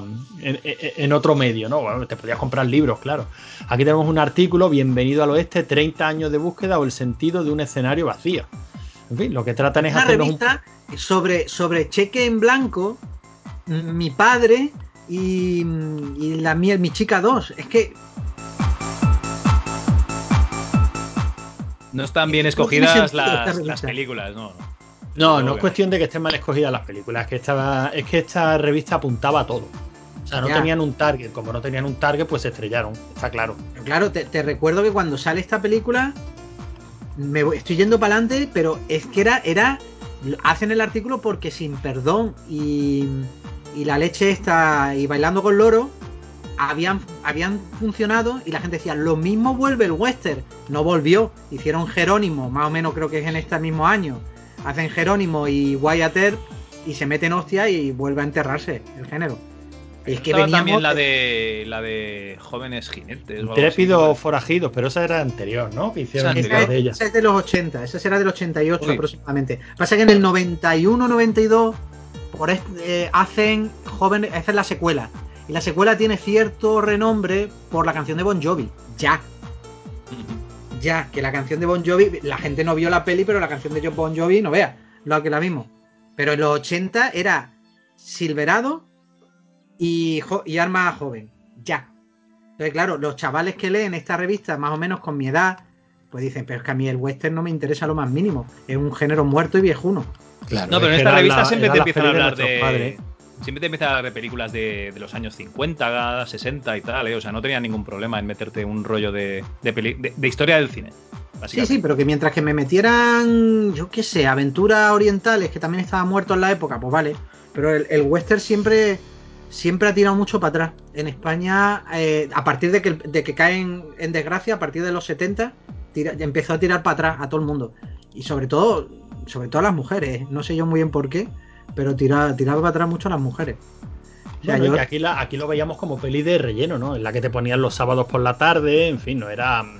Era peli de. Era la de tu tío, tu tío abuelo chungo ahí, que se la alquilaba siempre una de la Segunda Guerra Mundial o la- o una del Oeste. Era eso, de señor mayor. Hasta que llega bailando con loro y todo el mundo dice, hostia, pero si es que esta es la peli que hay que ver. No, no, que no, no, el artículo no está mal, ¿eh? Realmente te pone No, no, el un artículo poquito está de la historia bien. Lo que pasa es que la revista, pues a lo mejor. En fin, lo que hablamos, que no, que no tienen un target, claro, que este, este artículo a lo mejor en las fotogramas estaba bien, pero aquí decías, coño, a mí me interesa, a mí, si te interesa la historia del cine, luego te hace un cuadro que, pero claro, no es como hoy, es que yo me pongo en, la, situación, yo hoy veo un cuadro como este y digo, coño, el artículo está bien, Camino de leyenda, me dice 1959, El árbol del ahorcado y termina en 1992 sin perdón. Me hacen una serie de pelis que hay que ver y digo, coño, pues a lo mejor hoy día y con internet digo, ah, pues me voy a hacer un, No, hombre, un, un monográfico, voy a hoy en ver día este artículo todavía te lo pillas por banda y yo te digo que hay mucha gente que no ha visto, por ejemplo, eh, Jinetes de leyenda se llama, de Lone Raiders. Eh, la de- La de, la de todos, todos, los, todos los vaqueros eran hermanos, que se podía haber llamado la película. Son los Kitsch y los. y los Carradine. sí, sí, sí, Jinete de leyenda. Forajidos de leyenda, jinetes de leyenda, no me acuerdo cómo era en español. Pues esa peli está de putísima madre. Sea que aquí todavía te puede sacar y te ponen su grupo salvaje, su mm, Lo único que, que le, dedican en el artículo muy poco al, al espagueti y ahora te ponen las de Sergio Leone. Pero bueno, el, el furor por el espagueti western es una cosa posterior. O sea, no en taquilla, que la gente lo veía, sino el de revisionismo sobre que el espagueti western molaba, y a partir de Tarantino empieza a decirlo. Entonces salen de la tumba un montón de gente viendo espagueti western por un tubo. Bueno, pero es que si no fuera por Tarantino, ni el Spaghetti Western, ni el cine oriental de, de guantazos, ni o sea, es que Tarantino ha vu- vuelto a poner, ha puesto, ha vuelto a poner encima de la mesa un montón de géneros que eso era cine malo de las No, que eh, alquilabas a 20 duros. Claro, no, es la. Desde ayer terminaba yo el prefacio de un, de un libro de, que va sobre los videoclubs. Y, y no nombro nada, no nombro películas, no nombro personajes, pero nombro a Tarantino en un momento determinado. Pues digo, a ver, la generación del videoclub, el primero, el primero que tú puedes decir, este tío es un producto y sus películas son un producto de ver todo, desde, desde la puerta del cielo hasta un spaghetti western de mierda con Peter Lee Lawrence, o sea, todo, salir por, por- meterme solo en un género, es Tarantino. Este es el primero que en su cine se ve ese tipo de influencia. Y claro, lo tengo que nombrar, porque joder. O sea, que te mete películas de Kung Fu, pero también te mete una, una- una influencia de Powell y Pressburger, pero sin ningún problema. Que era lo que nos pasaba a todos los que íbamos al videoclub y decían, no, quiero co- coger en busca de la perdida, uh, está alquilada. Dice, pues vamos ahora a lanzarnos a la conquista de la tierra perdida de Lucio Fulci. A ver qué cojones es. Pero no, no, pero, pero escucha, pero al mismo nivel, ¿eh? O sea, yo recuerdo cuando yo iba al videoclub y yo no decía en busca del arca perdida porque esta es de Spielberg, es Harrison Ford y esto tiene un prestigio y en busca y esta es la conquista del Valle Perdido, la que has dicho de Lucio Fulci. Y yo, para mí eran dos películas. Punto. No, no, no. Allí en el videoclub se igualaban las películas, porque tenías la, la portada y si te molaba, pues te la llevabas y ya está. O sea, que, o sea, que esas distinciones vienen a posteriori. Claro que lo sabían los italianos. Eso sabían que la portada era lo que ahí lo que molaba. Coño, y los, y los que hacían videojuegos en España, tío, que contrataban a Spiri y a Luis Rollo y a Carlos Jiménez para hacer las portadas. Sí. No, lo mismo. No, no, no, nos vendían un. O sea, las películas ahí en el videoclub, si tú no sabías de qué, de qué iban, más o menos te tenías que guiar por la sinopsis y, y la carátula. No, Mira, que no por- había la por cultura que hay ahora. leyenda, porque acabo de pasar a la siguiente página y tiene una foto ahí con, Los tres con hermanos. David Carradine, eh, Keith Carradine y lo que más mola, lo aquí en, en serio, en una peli tan seria como esta, mola un huevo. Verlo ahí haciendo un papel serio. Te estoy viendo la foto y yo, esta- yo esta peli no la he visto, ¿eh? Está, está ¿No? muy bien, echadle un vistazo. Está muy No, no, bien, le muy echaré bien. un ojo, le echaré un ojo. Bueno, y después de este articulazo de nos vamos a las sonrisas y lágrimas del cine, que yo no sé si habéis visto algo que, que os llame la atención, pero yo me voy a quedar con, con la primera noticia de lágrimas. Sí, sí, que van a hacer un remake. Estoy ofendido porque van a hacer Eso. un remake de la ardilla roja. Y dices tú, primero, ¿qué? ¿Remake de la ardilla roja? Segundo, ¿pero por qué te va a ofender por eso? Claro, es como la gente que se ofende porque hagan quarantine en lugar de coger y traducir rec y ya está. Como si, nosotros, como si nosotros no hiciéramos lo mismo, vamos. Pero no es muy raro porque en la época, cuando se anunció que se iba a hacer un remake de Mujeres Bordes a un ataque de novio, eh, que iba a ser Jane Fonda, me acuerdo, la prota y tal, que al final no le hicieron, pero se, pero se recibió con gozo, porque todo lo que fuera a conquistar las Américas se veía muy bien. Y me parece muy curioso que esta revista de repente le joda que la ardilla roja, que además no es, no es adaptable, si no tiene trama esa peli. Bueno, es de Julio pero aquí se ofenden realmente. Lo que se están ofendiendo aquí es porque cogen la idea y ya está. Dicen que, Claro, todo pero lo demás que- era americano. Pero claro, pero sí que la idea ya está. Porque ¿qué van a coger? ¿A, a, a Julio Meden para dirigirla? ¿Estamos locos? ¿Es que no han visto a Katicana? No, porque todavía no se había hecho. Pero que, rema, que remaquen, eso iba a decir, que remaquen Caoticana. Eso. Si tienen huevo. no, pero la, la, la niña esta en la época, hombre, si hubieran im- importado a la prota, ¿cómo se llama? Joder. em, ahí, si ahí está ahí la foto, estaba guapísima. Eh, Emma Suárez. Estaba impresionante. Era la época en la que presentaba eh, primer plano en Canal Plus y, y yo lo veía por vicio. Yo veía el programa ese de cine por, por- por vicio puro. Pero más allá de eso. Ahora es más mola porque luego al lado te dice: Menuda puta mierda es persecución mortal. Y digo yo, di que sí, di que sí. Uy, es mala de cojones, tío. Y De todas maneras-. Mucho, ¿Cómo? mucho. Muy olvidable, ¿no? Has dicho. Y muy olvidada, nadie se acuerda de esta peli. De hecho, Pero no se pone en mala, televisión. Es mala. Oye, pero es que de Bruce Willis hay otra que. Bueno, hay un par más. que sería la del último hombre, que esa yo creo que no la dan nunca. Ah, Yo, como- yo a veces la pillo. Yo a veces es, la pillo. es como las que hace Bruce Willis cariño. ahora. Eh, sí, no, eh, aparte de Red, ¿no? Y la otra es el, la, la del Gran Halcón, que está hay mucha gente que la reivindica como que es la hostia, pero realmente hostia. no. Que es muy No, buena, es- que dicen. es como un- el Gran Lebowski de los de principios de los 90, yo qué sé. No, Es la típica película de culto, porque una peli que, aunque tú, aunque te mole el humor de, de esa peli, aunque tú seas de ese tipo de. de que, que- que es un humor muy particular y muy raro, eh, no puedes decir que sea cojonuda. Yo la vi en el Luego cine y no la he el vuelto a ver en la vida, macho. Yo sí, yo sí la he vuelto a ver. Yo entiendo, yo entiendo que haya gente a la que le haga gracia. ¿Sabéis quién es el guionista a todo esto del Gran Halcón? Ni idea. Ni idea. Stephen A. de Sousa. Pues le puedes preguntar Le vamos a preguntarle, preguntar qué preguntarle. pasa con los picapiedras. ¿Qué, va- qué- qué- porque, ¿qué, qué le impuso Bruce Willis? Porque yo me acuerdo que, que Bruce Willis decía que si a la gente no le gusta, esto es lo que a mí me hace gracia. Ya está. Esto es mi sentido del humor. Entonces era, era como defendiéndose que la gente decía, pero si esta peli no es graciosa, hijo de puta. Pero luego con el Es que tipo- era muy, era muy marciana, porque se intentaba tomar en serio, pero luego hacía cosas que no, que no, que no venían a cuento, que no eran No, realistas. pero, no pero sé. yo no creo que intente tomarse en serio en ningún momento, ¿eh? Porque los 80 y primeros 90 que había niños, cocaína. Joder, y ahora no. Ahora hay menos cocaína, ahora hay más pastillas y mezcla y la cosa esa china que se están jincando y que deja a la gente tirar por el suelo. Y, Uy, ¿eso qué es? Esto debe ser en Madrid, macho. Aquí no, en el pueblo no nos llega nada de eso. Y hay una mierda que no sé cómo se llama, que me lo dijeron el otro día, que, que es que para morirse. Si te mueres porque te metes eso, pues te jodes. Nada, selección, selección natural, Paco, selección Efectivamente, natural. darwinismo. Exacto, no nos vamos a quejar por Premio- eso. Premio Darwin. Bueno, Bueno, si aquí queréis- la, la lista de taquilla, ¿no? ¿La, la leemos, Javi? Sí, venga. Eh, ya te leo yo la taquilla y Paco que haga el top si quiere de cine. Teníamos en taquilla la lista de Schiller en primer lugar, mm, Filadelfia, En el nombre del padre, El informe pelícano, Misterioso asesinato en Manhattan, Todos los hombres sois iguales, primera peli española, Mi padre, que ligue, Agárralo como puedas, 33 un tercio, pero aquí no sale... Ah, vale, porque sería primera semana. Enemigo público número uno y Alegre Manon Tropo. Qué curioso. Eh, qué seria es la lista, ¿eh? Hombre, es que la lista de Schiller ya te pone serio directamente. No, hay una Pero No, sí, no, sí. pero es verdad que es muy seria. Es una Sí, cosa muy sí, sí. curiosa. En un vídeo que, que hice yo en mi canal, haciendo una especie de. Con, ¿Cuál es la mejor película de los 90? Pero haciendo una liguilla. eh, lo, que, lo que llegamos a la conclusión era que fue, los 90 fueron muy mala época para el cine comercial con respecto a los 80 y muy buena época para el cine adulto.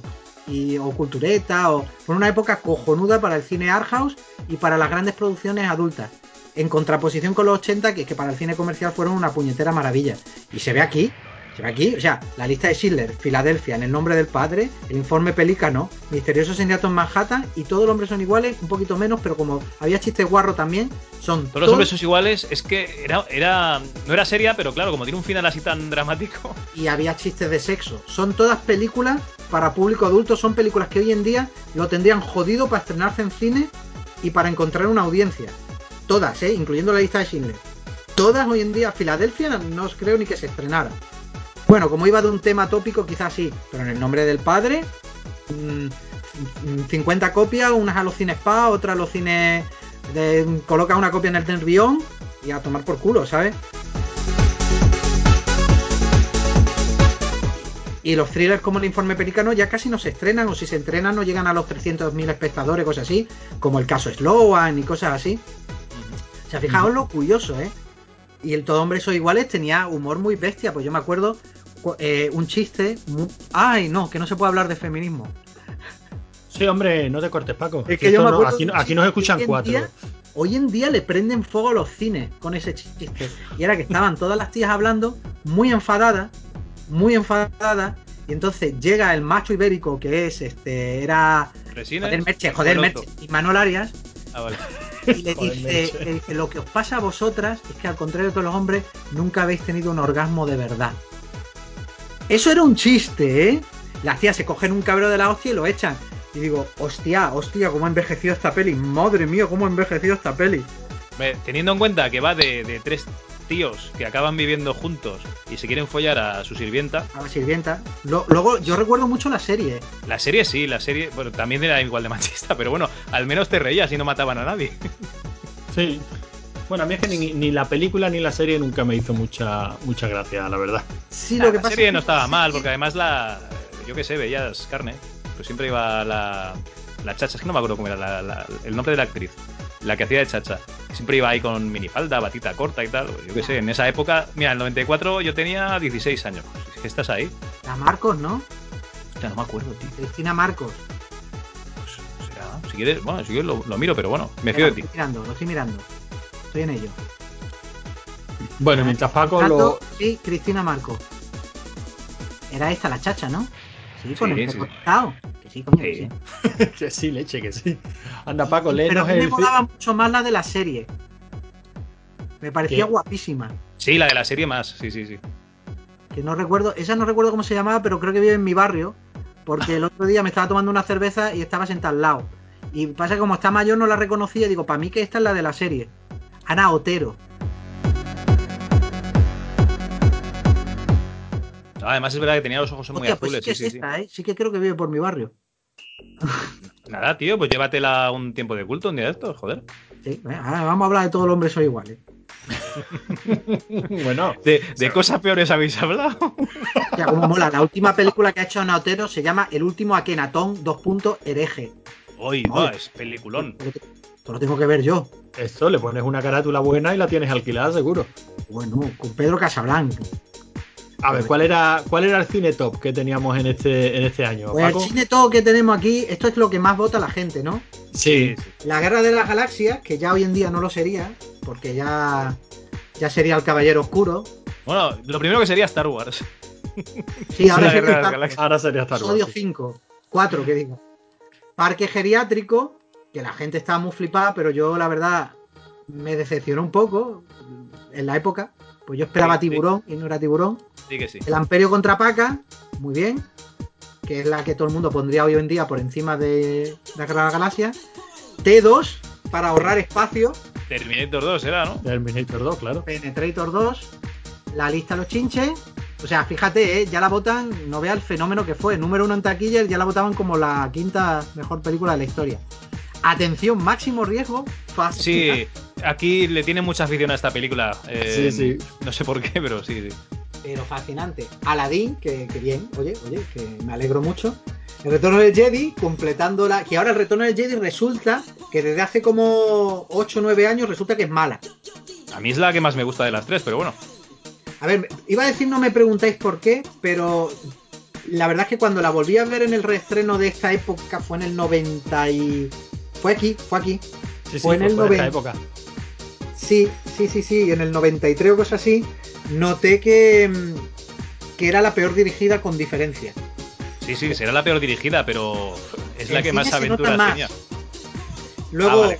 luego hacen trampa. O sea, me encanta, porque la Guerra de la Galaxia, el Imperio contraataca, el Retorno del Jedi van sueltas, pero Indiana Jones es la trilogía entera.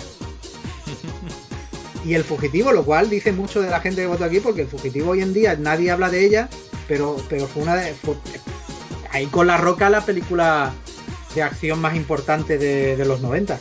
Seis películas de Harrison Ford, ¿eh? Es que Harrison Ford mola todo. Tú sabes Seis, que yo lloré a la salida de Cowboys y Aliens porque era mala. Bueno, era Siete mala, películas era regulera. Era regulera, tampoco es el No, no era desastre mala, de lo no era mala. No era mala. De hecho, cuando lleguemos a la Full Moon, lo mismo la saco otra vez a colación. Venga, pues vamos avanzando porque si no me parece que vamos a, ne- a tener que hacer. Claro, esto no puede ser un tiempo de culto, aquí no nos podemos ir a las 6 horas. Que tú tienes que- dormir, Paco, tú eres un Y señor entre otras mayor. cosas, estamos con otra cosa muy de tiempo de culto. Me he tomado un té antes de empezar y ya me estoy meando. Nada, cuando tú quieras, sin Cuando problema. quieras, ¿eh? sin problema. Yo os dejo hablando y me voy a mear, como hago en tiempo de culto. Perfecto. Aquí tenemos un, un test que, bueno, animamos a la gente a que que busque la... la peli. Sí, te pones la fotito y te hace Donde ya la. Metro Goldwyn Mayer, en la noche en la, en la ópera, eh, esto es Robin Hood, eh, lo que el viento se llevó, eh, Luna Nueva, nueva. eh, Sueño de un Casablanca. señor, Woody Allen, Casablanca, esto es Oliver Twist, porque ese es Alex Guinness, es con, Alex Guinness. Eso, eso es lo que preguntan. ¿Quién es Alex Guinness? esto es la costilla de Adán, es... ahí va, esta no sé... esto será el profesor chiflado, pero no me suena que sea el profesor chiflado. Hala. Su- Ah, no, que fue un desastre y cada vez que se que movía un dedo toda la tierra temblaba. Jerry se enamoró locamente de ella. ¿Título? ah, pues no lo sé. Es que Yo nunca tampoco. mucho Jerry Lewis. A mí tampoco. eh, cantando bajo la lluvia, psicosis, 1, 2, 3. Qué peliculón, 1, 2, 3, ¿eh? Qué peliculón. Es, es una lección de ritmo de comedia. Eh, hombre, 55 días en Pekín, que ahora está de moda por Art de Madrid. Que no os hacéis una idea la, la audiencia que está teniendo Art de Madrid. Me Yo puedo veo- hacer una idea por lo que se está hablando de la serie. Además está poniendo Pero- de moda la música, ¿eh? Que, Pero de que la la ha visto serie. más de una cuarta parte de los abonados a Movistar, ¿eh? O sea, que son muchísimos.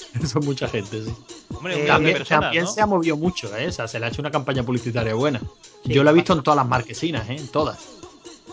Dejémoslo ya porque, pues bueno, esto será Doctor Chivago, porque dice que España, que una película, esto será Río, Río Lobo, es que siempre me confundo, en Tiempo Oculto siempre nos confundimos las de John Wayne, la- la- los que, que son tres versiones. Río Lobo y Río Bravo era, ¿no? La, eh, La Huella, Tiburón, Annie Hall y Munchausen. Ala, siguiente.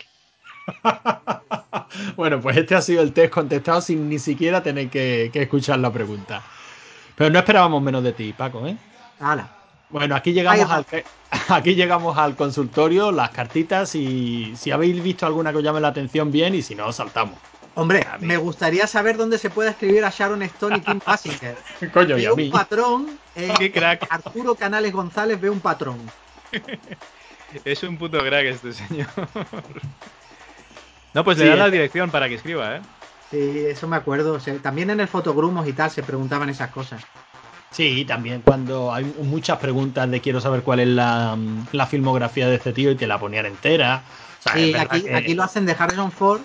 Y también está la sección en la que dicen hay que tener en cuenta a Alex de la Iglesia y Juan Piquer Simón. Y, y ver y leer a los dos en el misma, la misma frase me parece fascinante.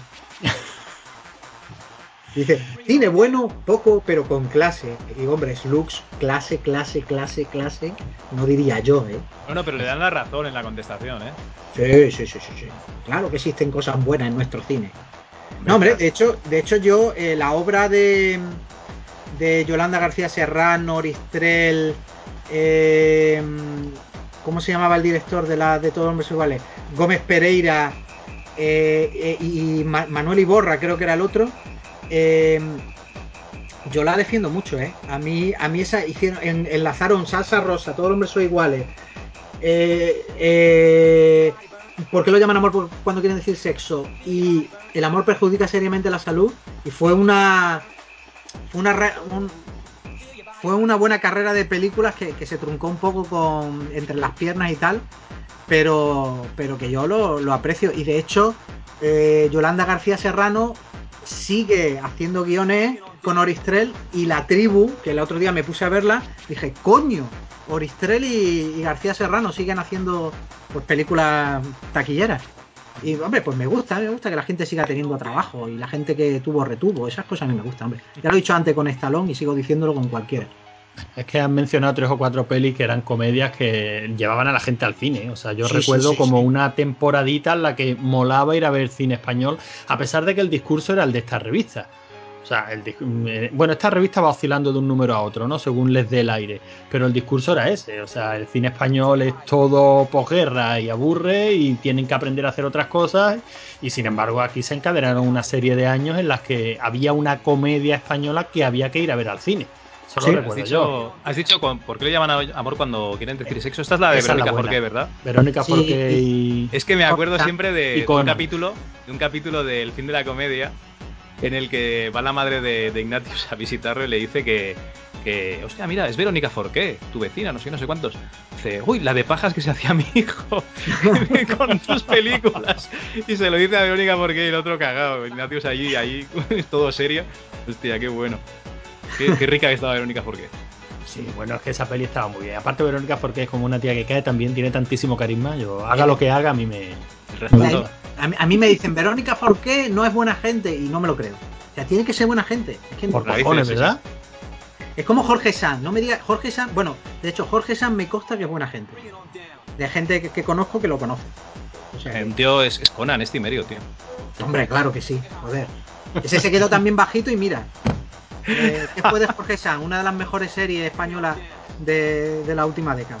No me Ah, acabe pues, de enganchar. no- no eh. la he Yo visto, pensaba ¿está que, sería, pensaba que sería un Californication y se queda ahí a medias. A mí me gustó mucho porque daba, much- daba muchísima vergüenza ajena. Cosa curiosa, pues no he visto la, no he visto vergüenza, la que, que se supone que va de dar vergüenza ajena, pero sí he visto que fue de Jorge Sanz porque a mí todo lo meta me gusta. Y sí, sí, me gustó, me gustó mucho. A mí me encanta cuando va a hacer el pregón en un pueblo que se tiene que poner una armadura y le va a ayudar la mujer del alcalde a quitársela y vamos. Allí, eso, eso sí que es Californication. En ese capítulo sí que pilla. No sé, Sí. está, está bien. Hay algunos que sí que estaban muy bien. Siguiendo, Bueno, y llegamos a banda sonora original. que en la ¿qué es lo que- época era. La gente era muy fan de este tema, ¿eh? Y de coleccionar, sí, sí, lo que comentabas antes. Sí, sí, sí, sí. Yo tenía un amigo que tenía alrededor de esta época, porque estamos hablando de, de para cuando la roca y tal, después de la roca y antes de Armagedón, que no es de este, pero bueno, más o menos después de la roca se puso un punto, un, un salvapantalla que era nunca, nunca, nunca me compré una banda sonora de Hans Zimmer. Y era, y era porque engañaba el hijo de puta. En aquella época todavía hacía temas memorables y en concreto en La Roca había dos temas memorables, pero muy memorables, y luego era una puta mierda toda la banda sonora. Era, era inescuchable. Y, y eso lo recuerdo porque eran, eran amigos míos que eran, estaban muy metidos en el tema, tan metidos en el tema que uno de ellos formó luego parte de, del comité así que organizador de, del- de las, las de estos de cine que había en, en Écija era, que invitaron a, a Basil Poledouris, no sé si os acordáis, antes de morir y dio su último concierto de, de Conan, lo dio aquí en España. Creo que sí, ¿eh? que era Nefija. Y, eran, pues sí, y, toda esa gente tarada de las bandas sonoras, tanto los de Écija como los de Filmucité, que el, el productor de Filmucité y el director son los dos amigos míos, y el productor es dos años mayor que yo. O sea, eh, le pilló el coleccionismo de bandas sonoras en esta época. El director es que es compositor de bandas sonoras. Ha hecho el fotógrafo de Matausen ahora. También buena gente. y mi colega y el productor, que también es productor de la Cutrecon, pues, pues eso, tiene un año o dos años más que yo y, y a un flipado le dice, le dice Shirley Walker y te dice Rachel Portman, eh, Christopher Young, no sabíamos los nombres de todos y todos tenían algún interés. Pero es que hoy en día, joder, bueno, me callo lo de hoy en día que ya soy parezco el abuelo cebolleta con cagándome la banda sonora de hoy en día. Pero. Oye, pero La Roca, ¿a ti no te pasa que escuchas la banda sonora y te recuerda a Metal Gear Solid? El juego de PlayStation. Es que Metal Gear Solid no, no jugué más de tres horas porque después de estar leyendo 25 minutos mm, comentarios de que no me interesaban de la señora que te hablaba por el intercomunicador. Bueno, bueno, pero hablas del primero. Sí, bueno, del primero que no es el primero. Sí, que lo- los demás van a peor, ¿no? Pues los otros tienen mucho pero luego va más. peor.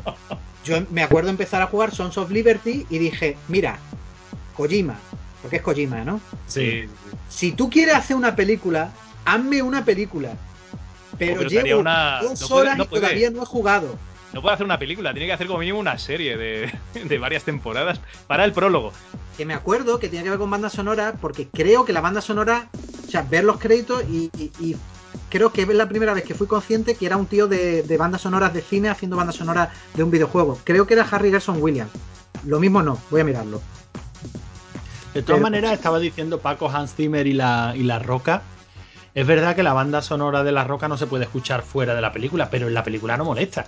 No, la película está bien, por eso él tenía nunca, nunca, nunca me compraré un CD de Hans Zimmer. Claro, es que ese, es, que ese es el tema. Es que yo y creo eso era que. todavía cuando tenía dos o tres temas que se podían escuchar. Yo, el que el tío que se compra un CD interestelar, o cuando veo al Altozano masturbándose con, con- con esa banda sonora, digo, pero, pero, pero, pero, ¿qué dices? que la, ¿Qué la última, la última banda sonora que se podía comprar para escucharla fuera de la película, que fue El Señor de los Anillos, algo de los. Sí, no. Piratas eh, del Caribe, Cuando. No, eh, eh, eh, Tron Legazpi. Porque, claro, era un grupo que viene de, de- de la música no pop, pero electropop. Entonces, claro, sí, eso sí se puede escuchar por, aparte de la banda sonora. Es la Mm. última gran, gran banda sonora que yo me he comprado. Luego Oye, ya- no he visto, no he visto la última de Blade Runner, el- la ¡Qué 2049, y la banda sonora, ¿qué tal? ¿Qué? ¡Una ¿Perdona? Sí. Ah, no, te, lo, te preguntaba por la banda sonora, no para levantar y pegarle. A, a Hans Zimmer no, porque él la firmó, pero no la ha hecho él. Para, pegarle, esto lo hablamos en Procrastinator en el último programa. para pegarle a Junkie XL, que es el que realmente hizo la banda sonora, dos, tres cosas, y luego llegó otro, y otro hizo tres o cuatro cosas, y, y todo sobre la banda sonora del tío este que se murió, del Johansson este, montando allí un monstruo de Frankenstein espantoso, que solo funciona cuando repiten un tema de Vangelis al final. Es lo peor de la peli con diferencia, ¿eh? Y, y afecta mucho que la banda sonora sea tan mala al impacto emocional de la peli, que a mí, con sus problemas de montaje, me gustó. Yo el otro día estaba viendo Coco y con la música que ponen ya lloraba como, como, como un niño. Pero es que Coco es muy bonita todo. Ya ves. Poco esta que, que yo me tiro toda la película viéndola así diciendo, "Ah, la gente, qué, qué floja es, que se que llora con esto. Mira, pues esto es muy infantil, es muy tonto. Y, y llega al final y yo, ¡ay, hijo de puta! ¡Pásame los clines! Me pilló, me quitó, me quitó toda la, todo el cinismo de una hostia la película. La peli es cojonuda, yo creo que es cojonuda. Y- más si te gusta esa, si te gusta esa estética, si te gusta La el rollo cantidad de, de... hijos que vuelven a llamar a sus padres y a sus madres. después de Ay, Coco. sí, sí, sí, sí, sí, sí, sí, sí, eh, sin duda. Yo lo hice. Gran, pe- gran película. Bueno, aquí en banda sonora original no. Normalmente esto se resumía en una serie de lanzamientos, ¿no? Tenemos aquí el Club de la Buena Estrella. Que no recuerdo. eh, yo tampoco. Tenemos, bueno, una rectificación a un, a un error que cometieron. Henry Mancini estaba enfermo. Pues nada, que espero que se mejorara. Y tenemos el top de los más votados, que es La Guerra de las Galaxias, John Williams, ¿Cómo no? Jurásico, John Williams, Vale. La Misión, Ennio Morricone, Drácula. Es una banda no sé sonora. ¿Por qué? Vendió Drácula es muchísimo. cojonuda, tío. Sí, los Joder. cojones del obispo. que son No, cojones. Drácula, vamos a ver, vamos por partes. Drácula funciona muy muy bien en la película y, y- y ha tenido una influencia muy gorda en, en la banda sonora. A partir de aquí tuvo muchísima influencia. Ahora la gente se lo compró por la canción de. Claro. Esto pasaba No, mucho. no, no, no, no, no. Y para jugar a rol, yo te digo que la cantidad de partidas de vampiro que he jugado yo con la banda sonora de Drácula de fondo son innumerables. Ah, No te voy si a quitar la un grupo razón. de gente rara, sí. Hombre, claro. razón. Eso está muy bien dicho. Bailando con toros, que yo Lo que, no sé, lo que no sé si alguno compraba el disco, ¿eh? eso también te lo digo. Bailando con lobos, tiburón, Está el guardaespaldas, que vuelve a pasar lo mismo que decía Paco con Drácula, se la compraron por la canción, por Whitney Houston. Pues que esto tenía score aparte de la canción, Sí. o sea, aparte de las canciones. No, no, pero en la banda sonora tendría, como solía pasar, tendría a lo mejor un tema. No sé. Mi hermano la tenía, yo es que no la escuchaba porque nunca fui de Winnie Houston. Carros de fuego, uf, qué coñazo con Vangelis. La- es, un, es, un, es un rollo, este, esa la tengo en vinilo y es un, es un coñacete esta banda sonora, ¿eh? Sí, sí, que bueno, todo no, no es, no es el mejor disco de Van de perdón, de Vangelis, que me enteré el otro día cómo se decía. No Vangelis, sino Vangelis, no es el mejor disco ni de coña. Conan el bárbaro, Crotar el Cárvaro, pásame en cilindrín fotero pero y, te- y Terminator 2.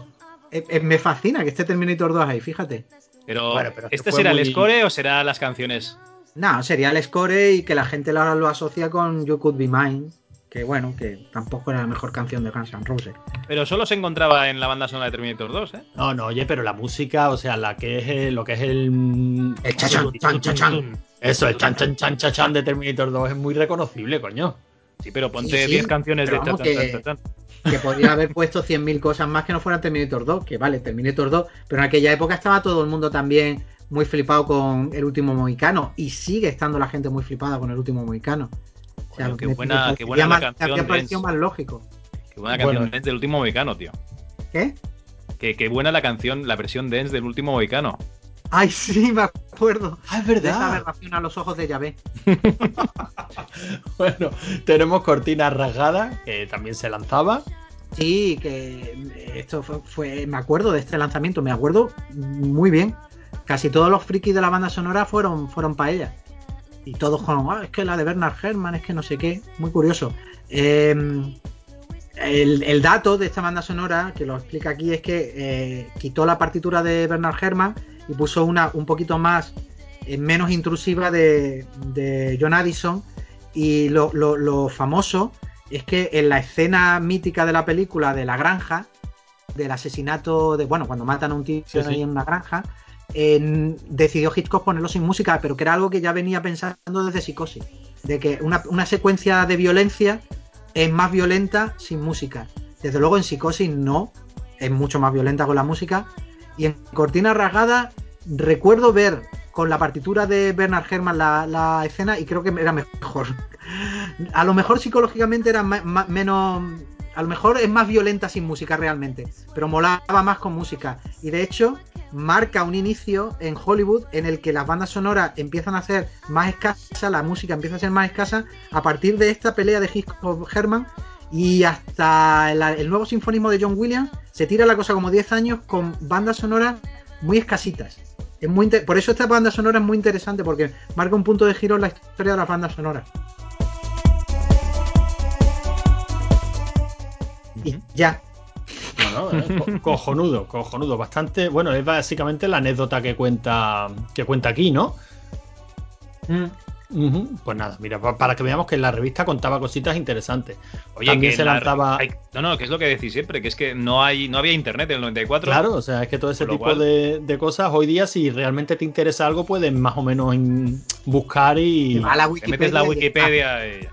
Ya en la Exacto. Wikipedia está todo lo que hemos hablado ahora. Y en YouTube seguro que está montada la escena con las dos bandas sonoras, seguro. Alguien, algún tarado lo habrá hecho. Bueno, y tenemos también el lanzamiento de Dune, eh, de Totó. A mí es que este grupo me gusta mucho porque se llama Totó. O sea, llamándose Totó Hombre, tiene claro, que molar. claro, hombre, por supuesto. Y, y además, ¿cómo se llamaba el teclista? Porcardo. Joder. ¿Cardo?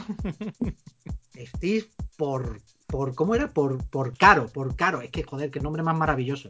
Sí, sí, el nombre, el nombre lo es todo. Pero, pero nada en la discografía de, de Totó te, te podría indicar que pudieran hacer un, este disco, esta banda sonora. Es extrañísimo porque mientras mucho en la, en la discografía de Daft Punk te puede indicar que hacen Tron Legacy, o mucho en la discografía de Mark Knopfler más o menos te puede indicar lo que hizo en las bandas sonoras, yo de Totó, que es ahor, no me esperaba esto. Y probablemente una de las mejores cosas de la peli, desde mi Sí, punto la de verdad vista. es que sí. Sí, sí. Sí, de, la, de las casi de las pocas salvables. ¿eh? Yo no quiero meterme mucho con, Dune, con Dune, pero no, no es santo de mi devoción. Ya, yo le tengo cariño, pero entiendo por dónde- entiendo que la peli no funciona. Es pero le tengo cansina. cariño. Es cansina. La peli, la peli tiene muy buenas ideas y tal, pero es que cansa. No llega al nivel de 2001, pero cansa. Sí. Bueno, tenemos también lanzamiento de Sin Miedo a la Vida, Top Stone, No me acuerdo de ninguna de las dos. de ninguna. De Paper, The detrás de la no estaba noticia. mal, La banda sonora no estaba mal. Pues esta yo no recuerdo ni la peli. Queda como muy ligerita comparada con Spotlight, por ejemplo, The Paper, pero estaba chula. Me gustó. ¿Era, ¿No era de Rock War? Creo que Era sí. de- la banda sonora Randy Newman, la peli. Creo que era no de lo dicen, no lo dicen aquí. Bueno, pero que no estaba mal. A mí no, no la he vuelto a ver, ¿eh? Desde la época. Solo recuerdo que era como muy, muy liviana. Y luego tenemos uno de estos recopilatorios, Loving the Cinema, que supongo que será lo típico, mel- melodías conocidas y canciones y tal. Y, Sí. como no, un consultorio.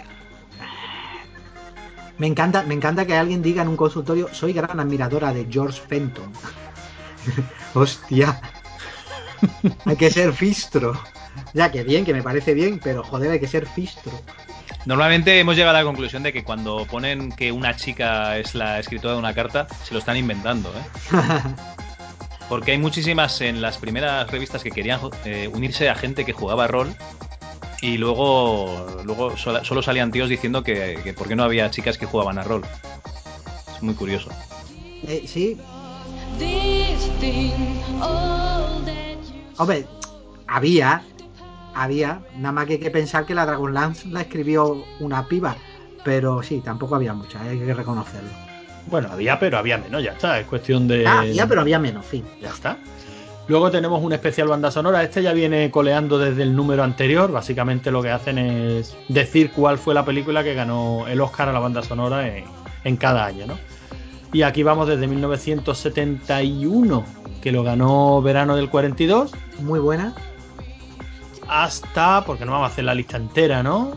Hasta 1980, eh, 1993, aquí ya terminan, ¿no? Con la lista de Schindler. Sí. Sí, porque si dicen el 94 sería un poco raro.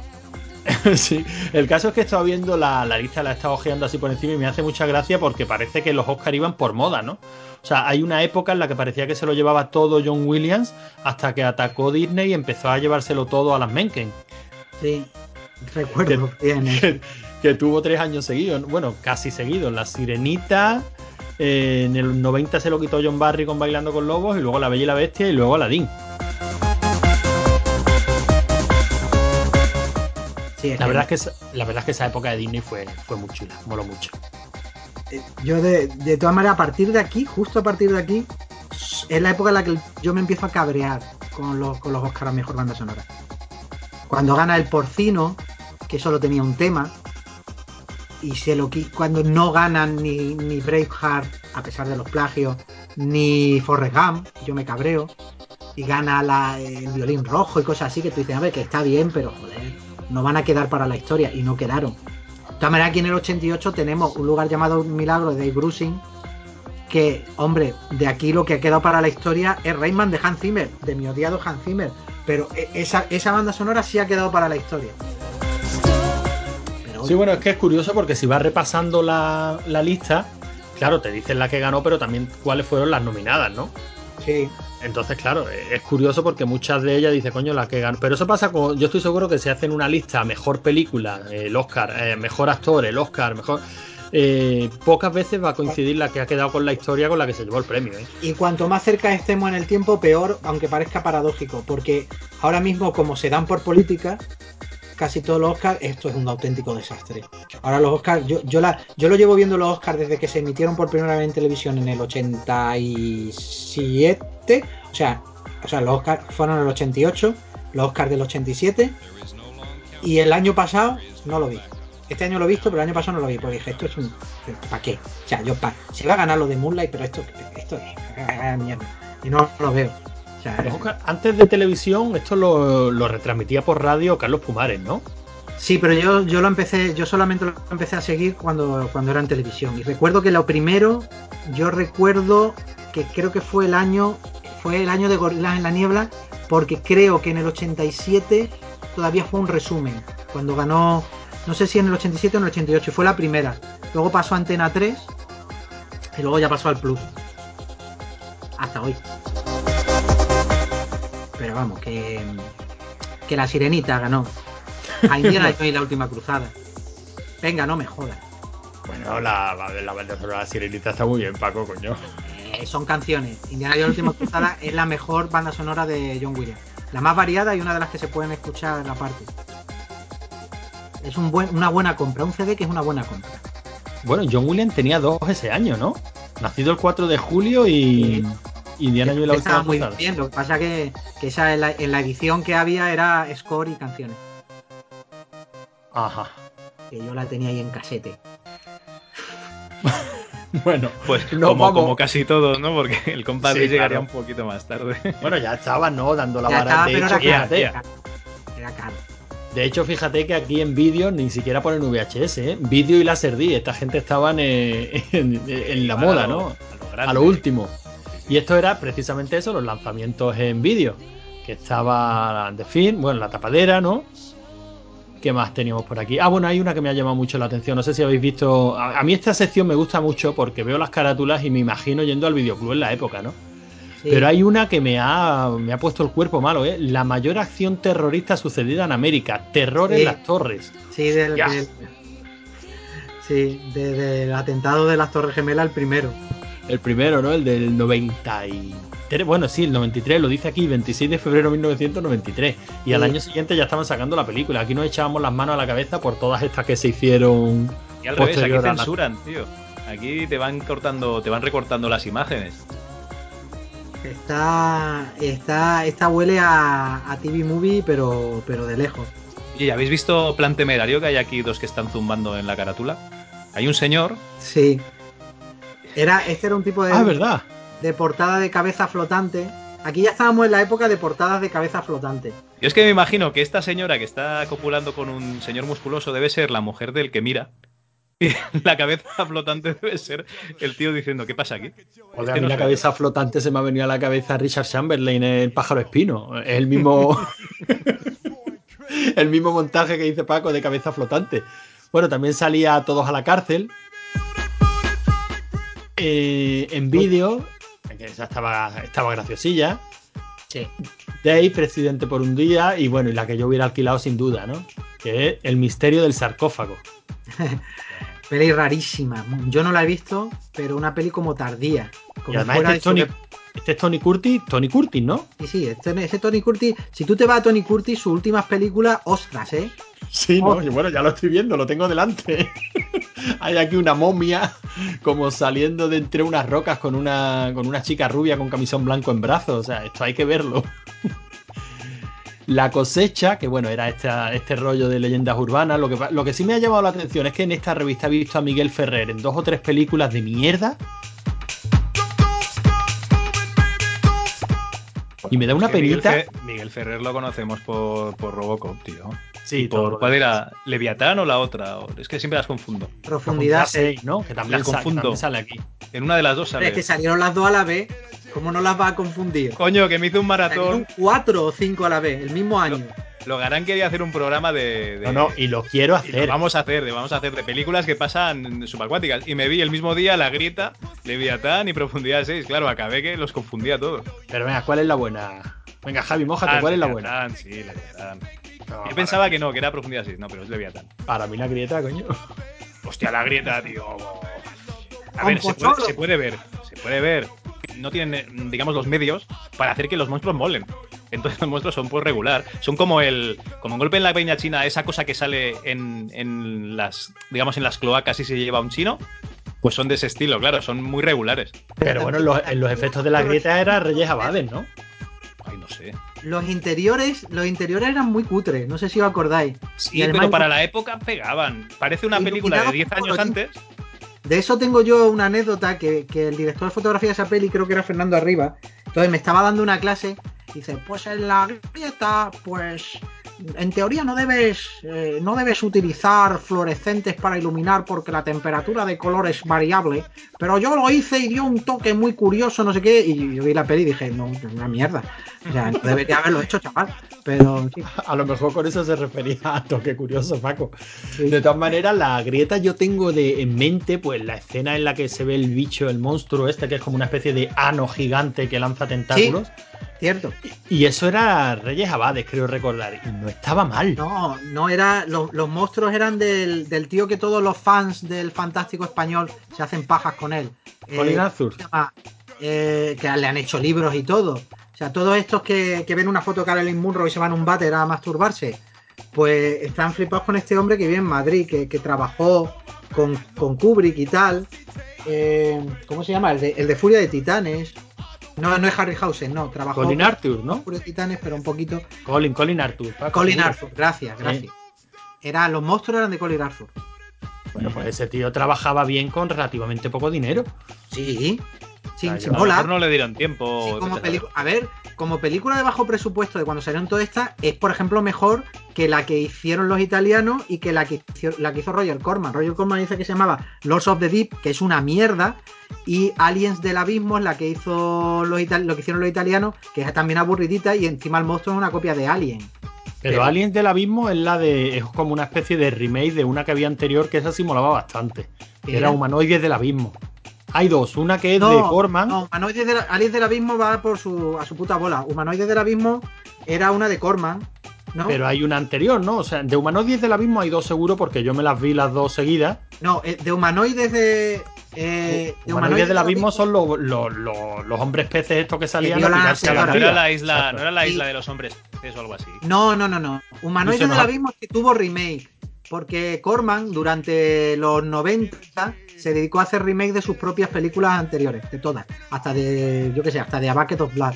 Bueno, y tenía pero- remake muy cutre. La original era muy simpática y eran de señores que salían del agua a violar señoras. Curiosamente dirigido por una piba.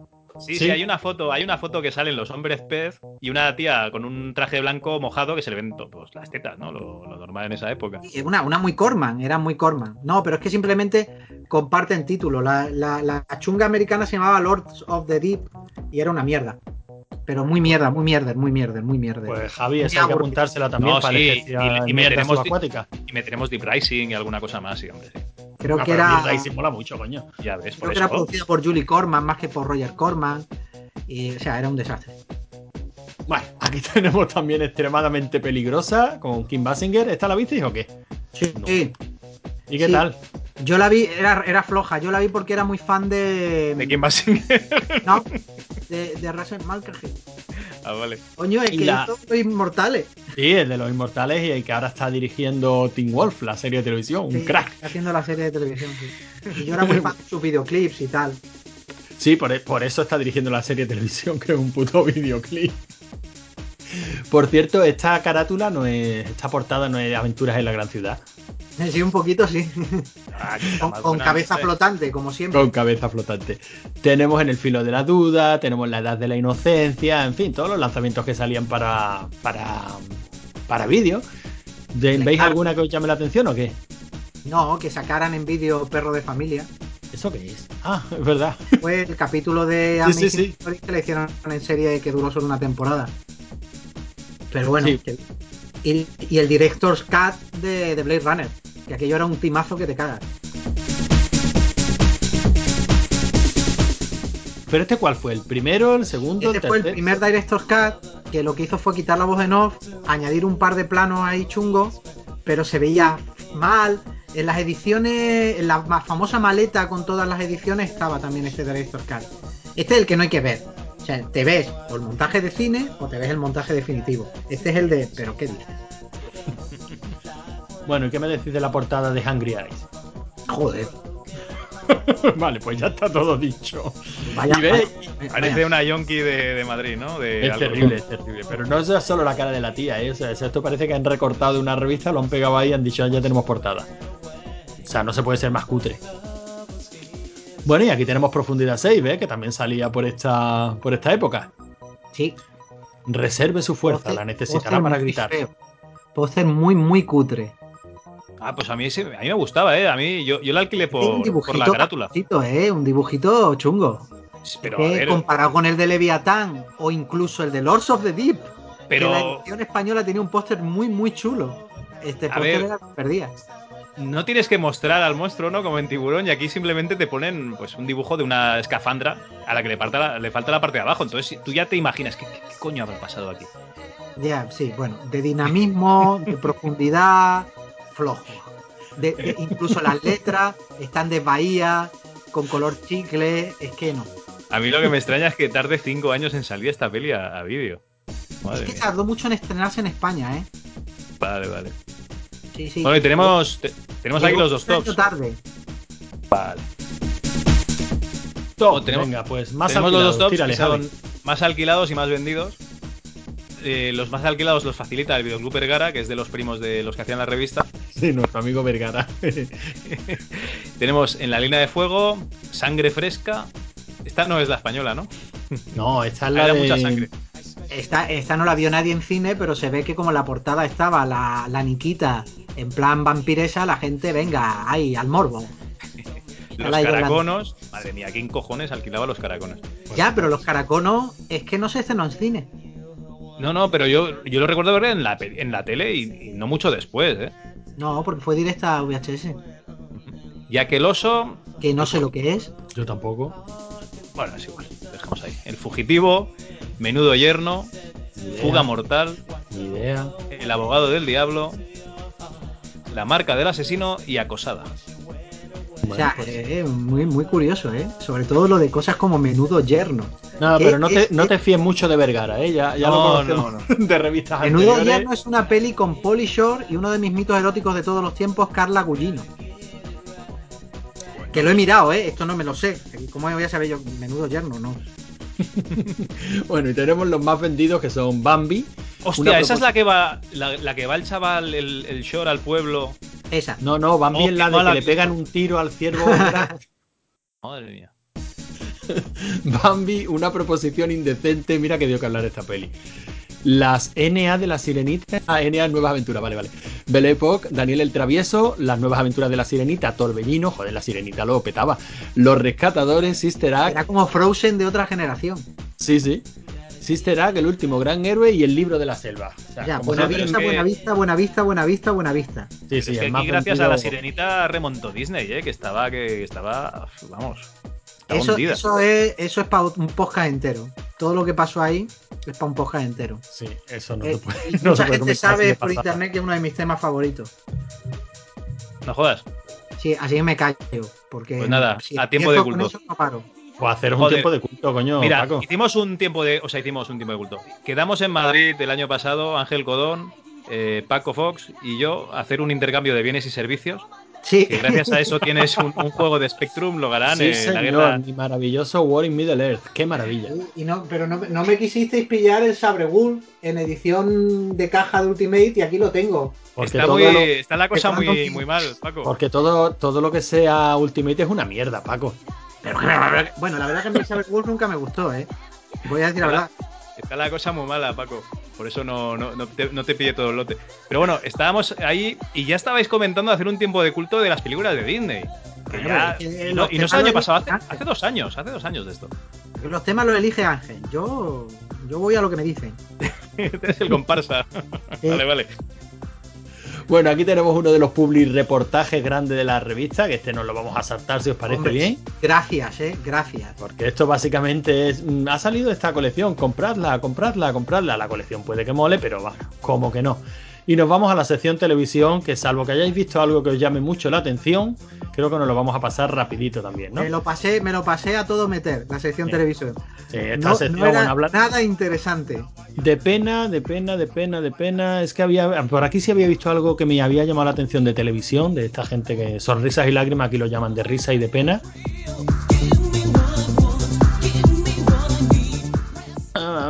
Bueno, el- la misma, los mismos llantillos de siempre, ¿no? Que, que poco miran por los televidentes, que poco cuidan de la infancia, es que nadie piensa en los niños.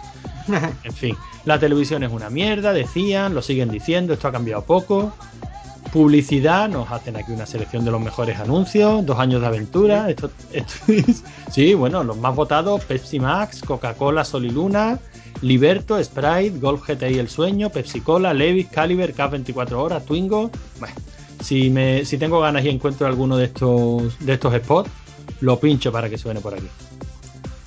Y nada, los pasatiempos. Si os apetece buscar presentadores y programas de televisión en una sopa de letras, aquí podéis hacerlo. Y Sí, la. ¿Qué has encontrado? Lo has encontrado todo, ¿no, Paco? No, pero no, no, se ve que no era la época de. Se ve que no era la época de la televisión, ¿eh? Aquí, hoy en día sería el triple de la revista, de todas las putas series y tal, pero aquí una foto de expediente X y a tomar por culo. Sí, la verdad es que no se complicaba mucho, mucho la vida. Y bueno, tenemos otro consultorio más. Esta gente entre. Ah, mira, aquí sale. Esto es como el clímax de Freaks. El que, haya Bueno. pillado esa, el que haya pillado esa referencia es un guarro. Ah, mira, pero fíjate qué cosa. Eh, bueno, vale, me callo. Eh, aquí nos hablan de. Esto sí me había llamado la atención porque me había parecido escuchar el nombre de Reyes Abade aquí.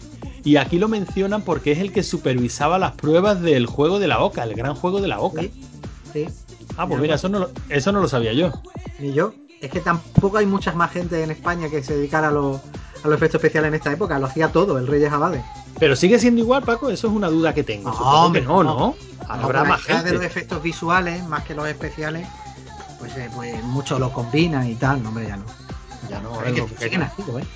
No, no, yo sé que siguen en en activo porque no hace mucho también se llevó un, un Goya, ¿no? La última entrega de los Goyas que yo vi, que no recuerdo cuál fue, pero puede hacer un par de años, también creo que subió a recoger algo.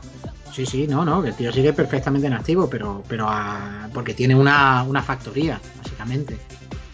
O sea, eh, él sigue siendo el más importante de España.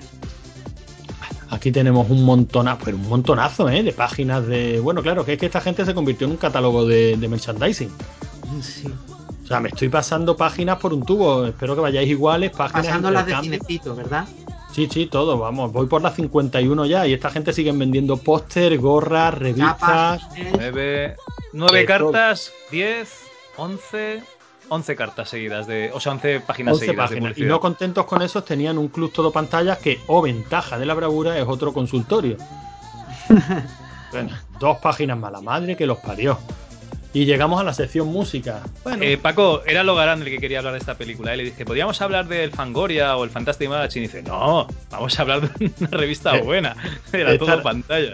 no, no, no, vamos a ver, yo te lo expliqué en su época. A mí, yo esta revista la compraba y la recordaba como coño que había un poquito de todo lo que a mí me molaba. Y es verdad.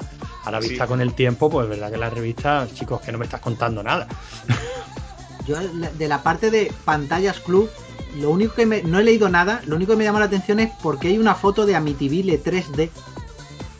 Porque no están hablando de películas y de repente ahí pone una, una foto de un bicho y digo yo, ¿y esto? ¿Por qué? Igual lo menciona en alguna carta de Está refilón. mirando por encima y. Pero bueno. Pero es que lo que hay en esta revista solo hay consultorios, es que es increíble. Eh, pues Sí. entre publicidad Oye, y, y Que se le apartado anterior había un tío quejándose de que en Antena 3 no anunciaban las películas fantásticas como Nomocop.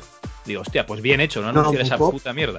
Sí, esa tampoco fue directa a VHS. Madre mía. Bueno, la, mucho- la música. La música, mira, como los 90 eran una mierda, yo de aquí te puedo decir que he escuchado dos discos. Roxette Y El Big Fat de Acrópolis de Gianni. Porque Gianni, con ese bigotón Luis Cóbico, me acuerdo de cuando me compré un disco de Diálogos 3 recopilatorio, decía, culpable del San Benito de no, no se puede ser bueno estando tan bueno. Dije, joder, Trecet, bravo. Bravo, Trecet, bravo. Porque este se folló a la de Dinastía. Y el Gianni en este disco creo que de hecho está su tema más famoso, que en aquella época yo estaba muy flipado con ese tema porque lo usaban en la banda, en el tráiler de Un Horizonte Muy Lejano.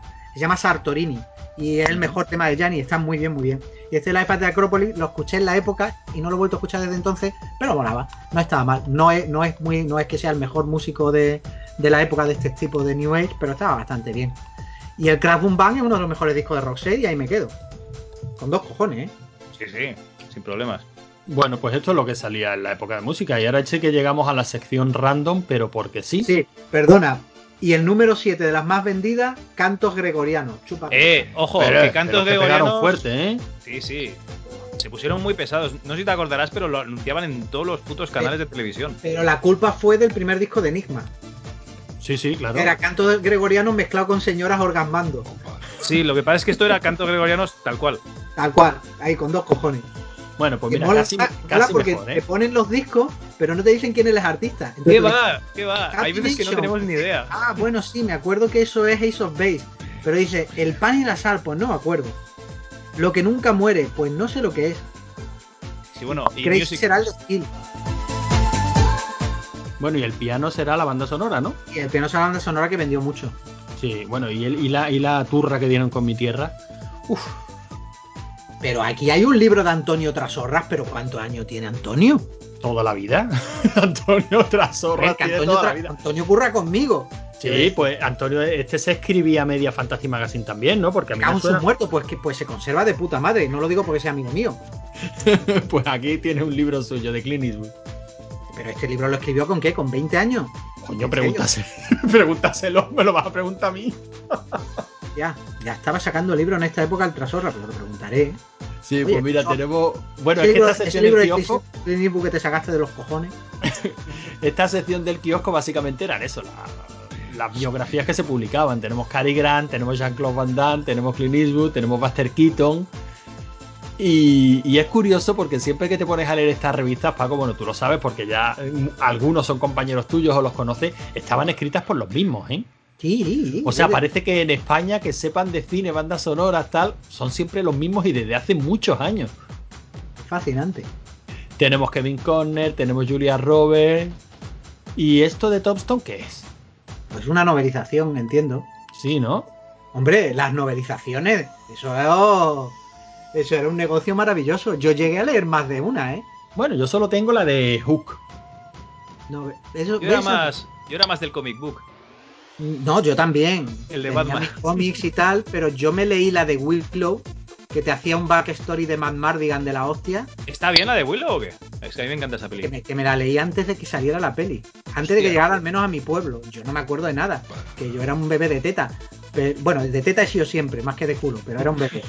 Y, y sí me acuerdo de eso, del backstory de Matt Mardigan. y de que venía la escena cortada del. De eso me acuerdo muy bien leerlo, de cuando va a la isla de Finn Raciel y había un, un niño que era como un monstruo y había una tormenta. Que esa escena no, creo que no se llegó ni a rodar. Eso estaba en, eso. También leí, me leí la de T, me leí un par de esas, me leí la de Empujar, eh, no, de eh, el Imperio contra Paca, pero eh, o sea, me leí algunas, pero ya en esta época era, era un género eh, moribundo, porque la existencia de estos libros era cuando no, no había VHS que comprar. Bueno, pero ahora casi que se ha recuperado un poquito, ¿no? Con- sobre todo con el tema de videojuegos. Bueno, pero sacan, sacan libros paralelos.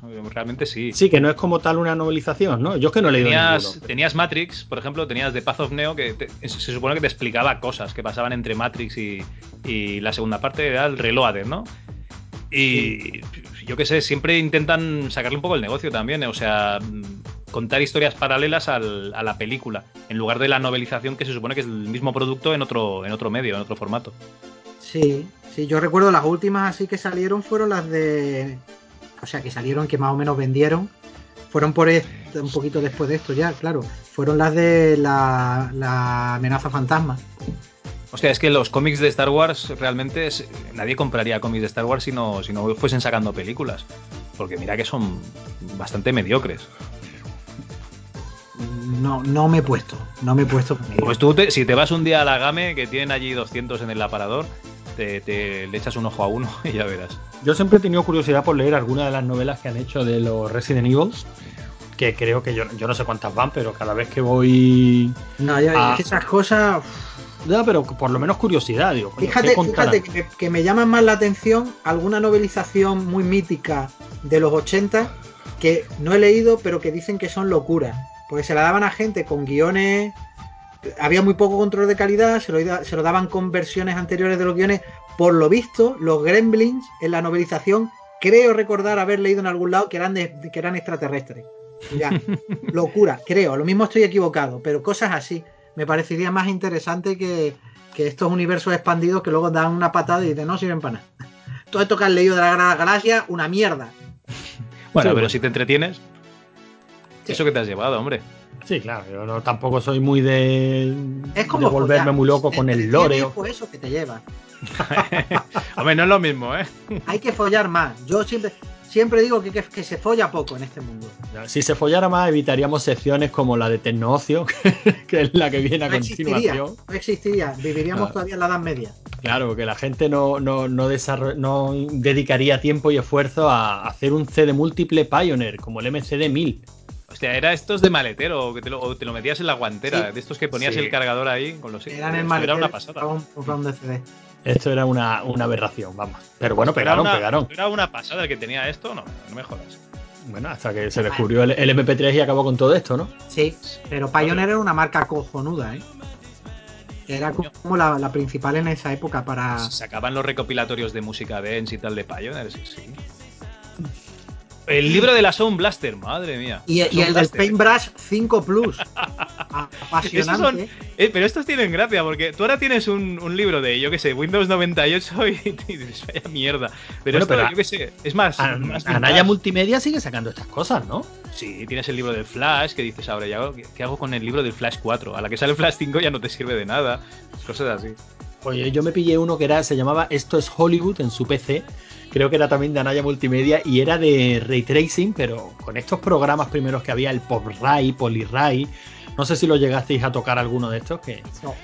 Que había que o sea, había que programar el tracing. O sea, tú no tenías una interfaz, tú tenías un lenguaje de programación que decía esfere con tal punto, con tal ángulo, con tal. Imagínate hacer un rendering con eso, ¿no? Y luego lo echabas a renderizar tu 486, se tiraba tres días y luego te habías salido, habías puesto la cámara apuntando para otro sitio. Y era tres. O sea, había generado 600 fotogramas en negro, cojonudo. Era maravilloso. El mundo antes era maravilloso. Qué nostalgia.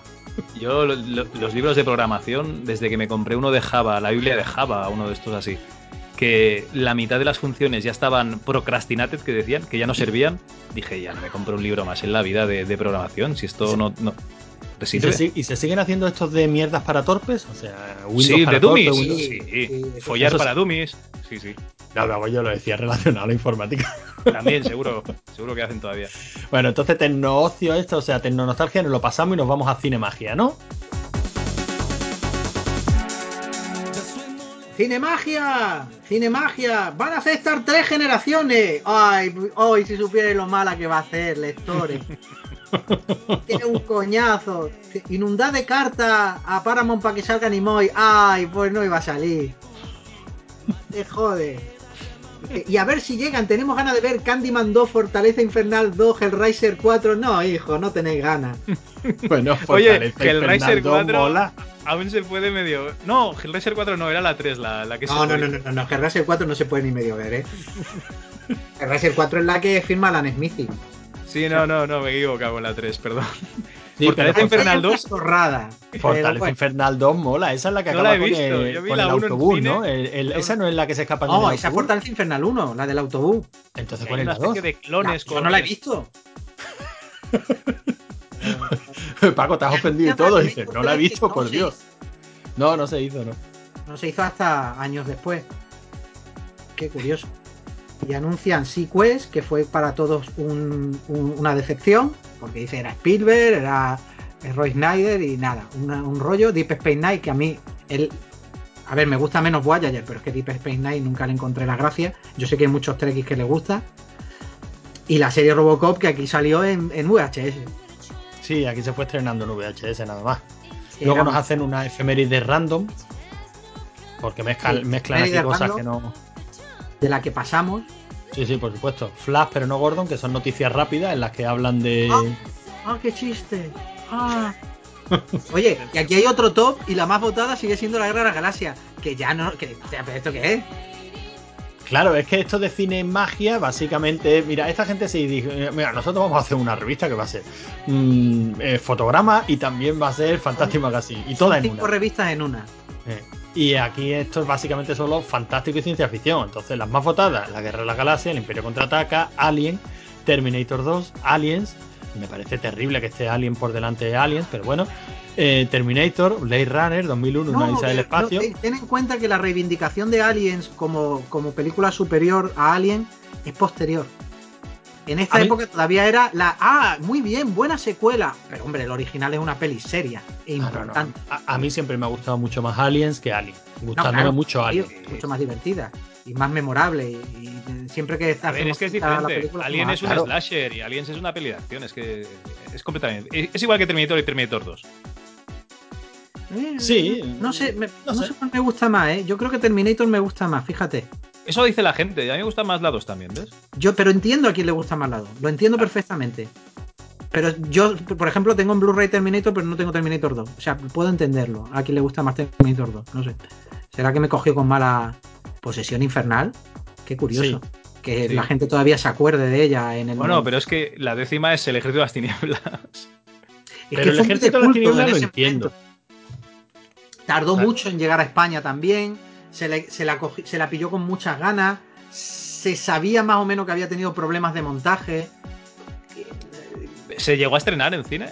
Y es Sí, una peli pero- muy divertida, muy sí, sí, mal. sí. Se- Se estrenó, pero muy mal. Yo es que tengo un colega que Un con la que fuimos a ver El Cuervo, que me dijo, hostia, he visto un tráiler de una película en la que hay un ejército medieval y se les cae un coche encima. Y, y al final no fuimos a verla, pues supongo que no la estrenarían cerca de donde vivíamos. No, yo me, y me tuve que ir a un cine de verano. eh, fue, Vale. fue, tuvo una distribución mierder. Así que la matanza caníbal de los garrulos lisérgicos. Bueno, no la he ya. visto. Pero es el primer crowdfunding, ¿no? No. Bueno, de todas maneras, mm, yo, si queréis ahora comentáis sobre esta película, yo lo- todo lo que tengo que decir de este artículo que ponen aquí es que todo mal, todo mal, todo está mal. O sea, tú no puedes encumbrar un montón de mierda como este solo por ser española. No. Hostia, lo harán. Me estoy dando cuenta de que en su día tuve esta revista. Sí. Porque este artículo de la matanza caníbal de los garrulos lisérgicos, con estas mismas fotos, lo he visto yo. La, la tiré seguro. Pero todo mal. O sea, yo no sé qué hacía el manquiña aquí. Todo mal, todo mal. o sea, es que todo mal. Esta película es muy mala, se sabe que es muy mala. Pero el, lo problema es que eh, el problema es que te la estén vendiendo como cine independiente huyendo de subvenciones, pero ¿qué me estás contando? Es que no había otra cosa, es que no se, es que estas cosas directamente no se hacían. Entonces, claro, Claro, pero es que estas Eh, cosas mm, no tienen en todo el sentido mundo se hacían estas mierdas, sobre todo en Alemania. En todo el mundo se hacía estas mierdas, en Italia también, pero es que en España no había cine de género. Lo tenía que hacer un tío en VHS. Para que hubiera algo. Yo qué sé, yo es que esto, Vamos, yo esto- la película no la aguanta entera. es que esto es muy malo, Paco. Esto mira es que muy yo malo. estoy bregado, ¿eh? O sea, vosotros sabéis que yo estoy bregado en estas cosas. Esto es muy malo, es muy cansino y encima te lo están vendiendo como que te están descubriendo. mm, Yo qué sé, o sea que a mí me, me moló toda la historia que hubo alrededor de esto, ¿no? Porque esto se hizo una especie de crowdfunding, la gente pagaba antes de, de tener la peli y luego se la enviaban a su casa. ¿eh? Pero es que les quedó muy mal. que les quedó muy mal. Bueno, pero la intención es lo que cuenta. Bueno, pues venga, entonces ya está, la, respetamos, pero vamos a ver, es que, ¿qué más da que la cinta esté llena de fallos de continuidad de todos los tipos o que alguno de los protagonistas desaparezca de repente de la acción para volver a aparecer más tarde?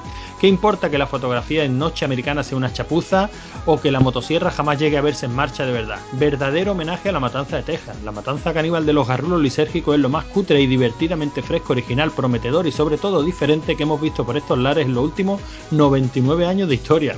No venirse tan arriba. El problema es que se vienen muy arriba, tal y como yo lo veo. Eh, ¿Te acuerdas que, que es que hubo una ministra o algo que nombró la película?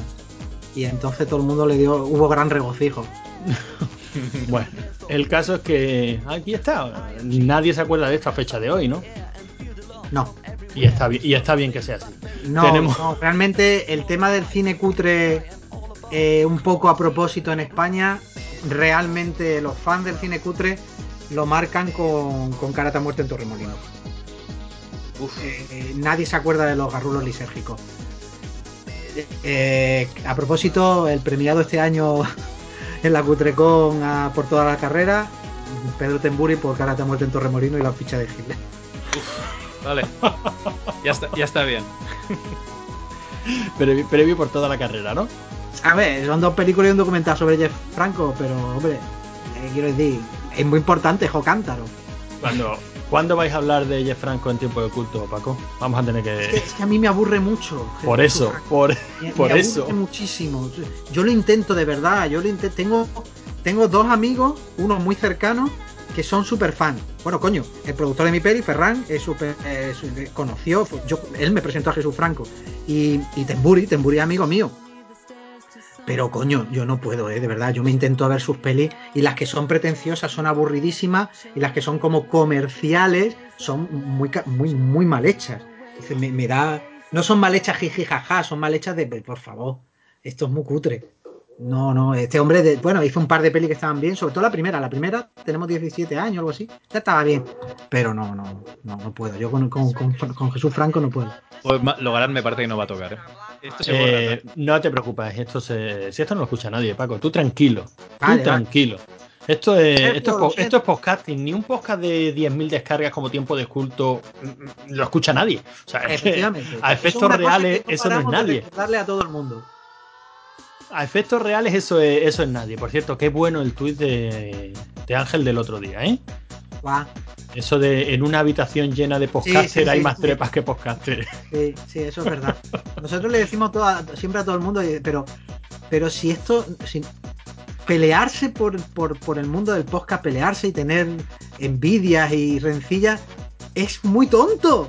Pero si es que esto, si no somos nadie, no nos da de comer, no nos da dinero, no nos da, no follamos, ¿no? O sea, es que es Ojo, absurdo. ojo. Que Domingo, que Domingo dice que Domingo. sigue follado, ¿eh?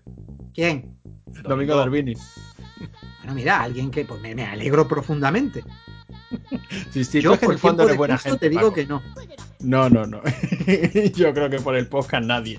Pero bueno, pues sí, sí, es un poquito patético pelearnos por, por esto. Pero bueno, oye, cada cual que disfrute como quiera, ¿no? Aquí tenemos nosotros para disfrutar la segunda parte del Star Wars Merchandising. Que Pues eso, que te básicamente. ponen un montón de. de- No, pero estos artículos sí están chulos, ¿eh? O sea, si te apetece leerlos, ¿no? Porque te habla de todo el merchant que ha ido saliendo de Star Wars, pero también es algo histórico. O sea, este, ¿sabéis? esta revista de Hombre, que te pongan la 1994. portada. Que te ponga la portada del Galactic Funk de Meco, o sea, eso es, eso es bien. No, que esa revista hace del cinco años la gente 94, quería llamar. Estoy pensando el otro día que cuando hablamos con el Da- David Fox, el. ¿Por qué programa era? ¿Por el de. ah, ¿Por Thimbleweed Park? O, es que no me acuerdo por cuál. Bueno, por cuál de- con él. sí, con David Fox. Que resulta que, claro, que la gente que estaba trabajando en Lucasfilms eh, Games estaban trabajando e- en el, en el rancho. En el rancho de Lucas. Y digo, hostia, le podríamos haber preguntado por, por cómo era el ambiente ahí en el rancho. Que, o cómo era de flipado George Lucas con- en su casa y tal. ¿Cómo se mete el tío a trabajar a gente ahí en, en, su, en su rancho, tío? Pero el rancho era su casa, su vivienda, donde vivía. De- o de- entonces- dentro del rancho, dentro del rancho tiene su vivienda. Supongo que estarían cerca, en- dentro del complejo, pero que, hostia, le podríamos haber preguntado por eso. Es que como estoy viendo aquí el la foto de Lucas con todos los bichos de, bueno, con todos eh, las maquetas de, de las pelis. Vos- vosotros estáis viendo la foto de Lucas y yo estoy leyendo una frase que, que me ha dolido. Star Wars, el juego de Spectrum, una auténtica curiosidad. El juego de la guerra, punto suspensivo para el olvidado Spectrum 48. ¿Cómo que el olvidado Spectrum 48? Uy. 128K? Olvidadísimo, 194, olvidado. ¿Pero cómo que el olvidado? pero olvidadísimo. Es que si vas a ¡Qué las memoria! Paco, que si vas a las otras revistas, hay gente que dice, joder, me, me gustaría saber si, si hay gente que tenga programas de Spectrum y tal, porque ya no encuentro nada. Y un montón de gente hablando de Solo los PC. sacaban en Rusia. No, no, pero fíjate porque. todavía Spectrum en pero- el 91, 92. Pero sigue leyendo, Paco, porque yo creo que había más cordura en estos años que hoy, que hoy en día, ¿eh? Dice, eh, la estrella de la muerte combatiendo contra los cazas imperiales, las torres de defensa y teniendo que impactar con los torpedos la salida de gases, igual que la, que la actual X-Wing. Vamos, una pasada. Vamos a ver. Eh, Esto, esto es cordura. Esto Bueno, es de cordura. En el año malo, 1900 en el- ¿Cuál? ¿El de Spectrum? El Spectrum era de gráficos vectoriales chungo. Sí, sí, era el mismo que de PC. Paco. Era el mismo y el del Atari. ¿eh? Estaba Era bastante flojo. Era muy flojo. Es una Yo mierda. entretenido. Yo no, no, yo no lo veo una Me mierda. hago, me hago un gameplay, me hago un gameplay de los tres. De este, Venga, venga. de- del Imperio Contraataca, que, que era también vectoriales, vomito y luego me hago el del Retorno del Jedi, que simplemente era malo. No, El Retorno del Jedi me lo he hecho. Ese ya No, lo he hecho. El retorno del Jedi es una mierda. Pero el Star Wars, hombre, no está mal, se mueve rapidito, son gráficos vectoriales, son entretenidos. Ese juego, claro, Nunca- hoy día, Mira, jugarlo con yo-. Nunca pude aguantar los gráficos vectoriales, nunca. Yo Nunca. odio los de Super Era como los Nintendo. juegos de, de utilizar objetos. Yo, yo, eso- no. no. Javi, los de Super Nintendo porque salen bichos que no vienen a cuento y de Vamos, generaciones vamos, espontáneas. vamos Pero son mejores que bien. estos. Vamos a Son mejores bien o van a ver aquí hondonadas de hostia, Javi. Estabas diciendo que había cordura. los, Los de Super Nintendo son cojonudos. No, pero me refiero que había cordura porque aquí estaban diciendo algo muy lógico. El de Spectrum, si lo comparas con el X-Wing, es una mierda. Claro, ¿dónde va a parar? ¿Quién va a querer jugar al de Spectrum en los tiempos en los que tenemos disponible el del X-Wing? Pero eso hoy día no lo puedes decir. Hoy día no, lo puedes no, decir. Te la pidan, te la pidan. Eh, hoy te, te fusilan. ¿Cómo? ¿Cómo? Que digas que el X-Wing era una mierda, es una mierda comparado con el Battlegr- Battleground, Battlefront, perdón. El Battlefront. Los Battlefront, menos cuando ya se han puesto locos con lo de hacerlo online, eran buenísimos. A mí me encantaban. Bueno, y, y las actualizaciones que han ido viniendo del, simplemente del estilo X-Wing, claro, todo lo que sea más velocidad, mejor sonido, mejores gráficos y manteniendo la jugabilidad, pues es mejor, ¿no? Sí, Pues no. bueno, el caso es que lo de los articulitos de Merchant de la Guerra de la Galaxia están guay porque hacen un repaso bastante, bastante completo y llegamos a la Full Moon. Paco, todo tuyo. ¿a la que? Aquí estamos. Moon. ¡Ah, la Full Moon! Mira, yo que pensaba que llegábamos al rol, iba a irme a mear, pero no, llegamos a la Full Moon. Pues cuando lleguemos al rol vamos a mear los dos, cada uno con la suya, Paco, y dejamos a Javi. Tiro a la mierda. Yo la Full Moon nunca fui fan. Nunca fui fan. Yo creo que me cogió muy tarde ya para. Para, yo ya yo me sabía que esto no estaba bien y de hecho luego he estado recuperando películas de la Full Moon y en general me parecen aburriditas en general lo cual no quita que me pusiera en mi wishlist de Amazon un libro sobre la Full Moon y que me lo esté leyendo ahora mismo pero con un gusto tremendo Pero, pero, porque es que esta es la típica compañía y pelis de las que mola más leer o hablar sobre ellas que verlas. sí eh, Por joder eso lo sacan libros de la Canon. ¿qué? Por eso están sacando tantos libros de la Canon. No, pero de- la Canon sí me mola verlo. Eh, pero la Full Moon es exactamente eso, ¿eh? Eh, mola mucho las portadas, mola mucho la historia, mo- mola mucho cuando hablan de proyectos que no hicieron. Pero luego verlas, hay tres, cuatro, cinco que están bien. A Es mí, que recuerdo, de estas que salen aquí, recuerdo dos o tres. Tampoco recuerdo haber visto muchas, ¿eh? mira, yo he visto, de todas las que hay aquí en este artículo, he visto Doctor Mordred, que era una especie, quería hacer, a ver, a ver, este hombre, el Chalvan, lo que quería, era un fan de los TVO. Y lo que quería hacer era una especie de Marvel antes de Marvel. Como se puede ver en Dolman contra Juguete Asesino, el tío empieza a hacer la Full Moon con intención de hacer crossovers. Y Dolman contra Juguete Asesino es un crossover de Dolman, Juguete Asesino y una que se llamaba, una de Colau que se llamaba Bad Channels, quiero recordar. Entonces un, un crossover a tres bandas. Y, y Doctor Mordred, como el tío era tan fan de los CBO, quería hacer Doctor Extraño. Sí, sí, la pinta tiene en la portada. Y como no tenía los derechos, hizo esta. Y esta se deja ver porque es una de las caritas, de las más o menos caras. Y los efectos especiales de stop motion eran de un tal David Allen, que ese era como el mítico de esta empresa, también hizo los de subespecie y tal, era el que lo hacía todo. Que murió muy joven y ahora tienen un crowdfunding para sacar una peli que dejó incompleta, que se llama The Primevals. Me, me he quedado ahí pensando cómo coño se llamaba. Y lo que pasa es que el crowdfunding es un hijo de puta, lo menos que puedes poner son 100 pavos. Y digo, no, pues no, pues no. O sea, lo siento. Yo me metí para comprarme el Blu-ray, como siempre hago, bueno, me compro algo de 20, a lo mejor 30 pavos porque una edición especial, 100 pavos por el Blu-ray edición especial. Digo, pues mira, te lo mete por el culo, chalván. Pero yo he Yo a mí visto. lo que- yo- Dile, Dime, dile, dime. Paco. No, yo he visto Doctor Mordred, subespecies que en su época tuvo muchísima fama. Como esta es una directa vídeo que está muy bien. Y me pareció una caspa, una caspa. Además, Angus Scream muere nada más empezar. El foso y el péndulo, que no estaba mal, pero claro, eso es trampa. Es que la, es que está de Stuart Gordon. La de Stuart Gordon generalmente no es tan mal. Y, y, mm, me he visto todo Trancers. Que esa- esas son simpáticas, pero Trancers 2 es un poquito casposa. Y ya está. De las Me he están visto la de los, las de los muñecos, yo creo que todas. Sí, no, yo solo la primera, que no está aquí la, la portada.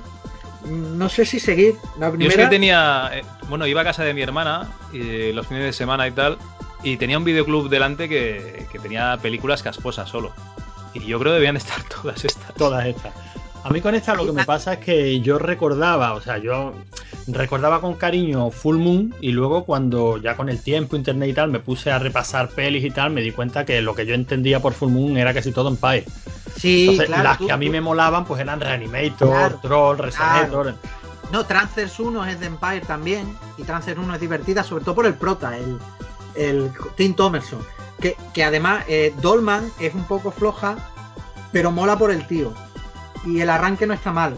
Eh, es que a mí Albert Pyun me hace gracia. Lo que pasa es que Albert Pyun acabó peleado con, con y hizo una aquí muy mala, que tardó dos años en estrenarse, que era Arcade, con, con guion de, de David Goyer, el del Caballero Oscuro.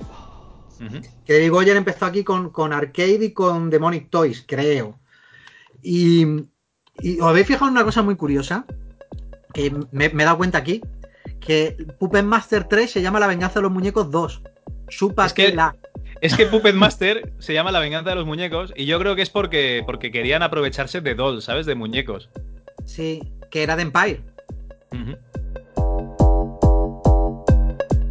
Es que te- este tiene una obsesión con lo de los bichos pequeños, porque hay otra que se llama, aparte de Demonic Toys, hay una que se llama Abominaciones, que esa no la he visto, pero recuerdo el tráiler de, ya sabes, alquilabas una y veía el tráiler de la otra, y eran también mm, como, como fetos pequeñitos, que esa, esa tiene pinta de ser una locura de la hostia, que mataban a gente, y subespecies que en realidad era de un vampiro, que se llama Radu o algo así, la vendían por los bichitos. Y no olvidemos que The Empire es Ghoulies. Que de hecho la secuela la dirige el padre, la dirige Albert Band, que tiene una peli de los 50 que está muy chula, que se llama I, Bury the Living. Esa peli a mí me la prestó, curiosamente, Pedro Temburi. Me dijo, esta peli está muy bien, que se la había comprado en DVD. Y, y sí, la verdad es que estaba bastante bien. Y esa es del ¿Cómo has padre. dicho que se llama? Eh, hay, hay- entierro a los, a los vivos, I Bury the Living, en plan Ah. película de fantasía de los años 50. O sea, interesante desde un punto de vista histórico, más bien, A- que sea la hostia de Apúntalo, ahora. Sí, sí, sí, sí, yo voy tomando nota. De todas maneras, a mí esta es una compañía que si algún día tenemos ganas, Javi, habría que empezar a repasar las pelis. Tú sabes que yo por apuntar que no, que no quede. Sí, pero a mí, bajado- lo, que- a mí lo que no me mola es que es- estas son para verlas en compañía.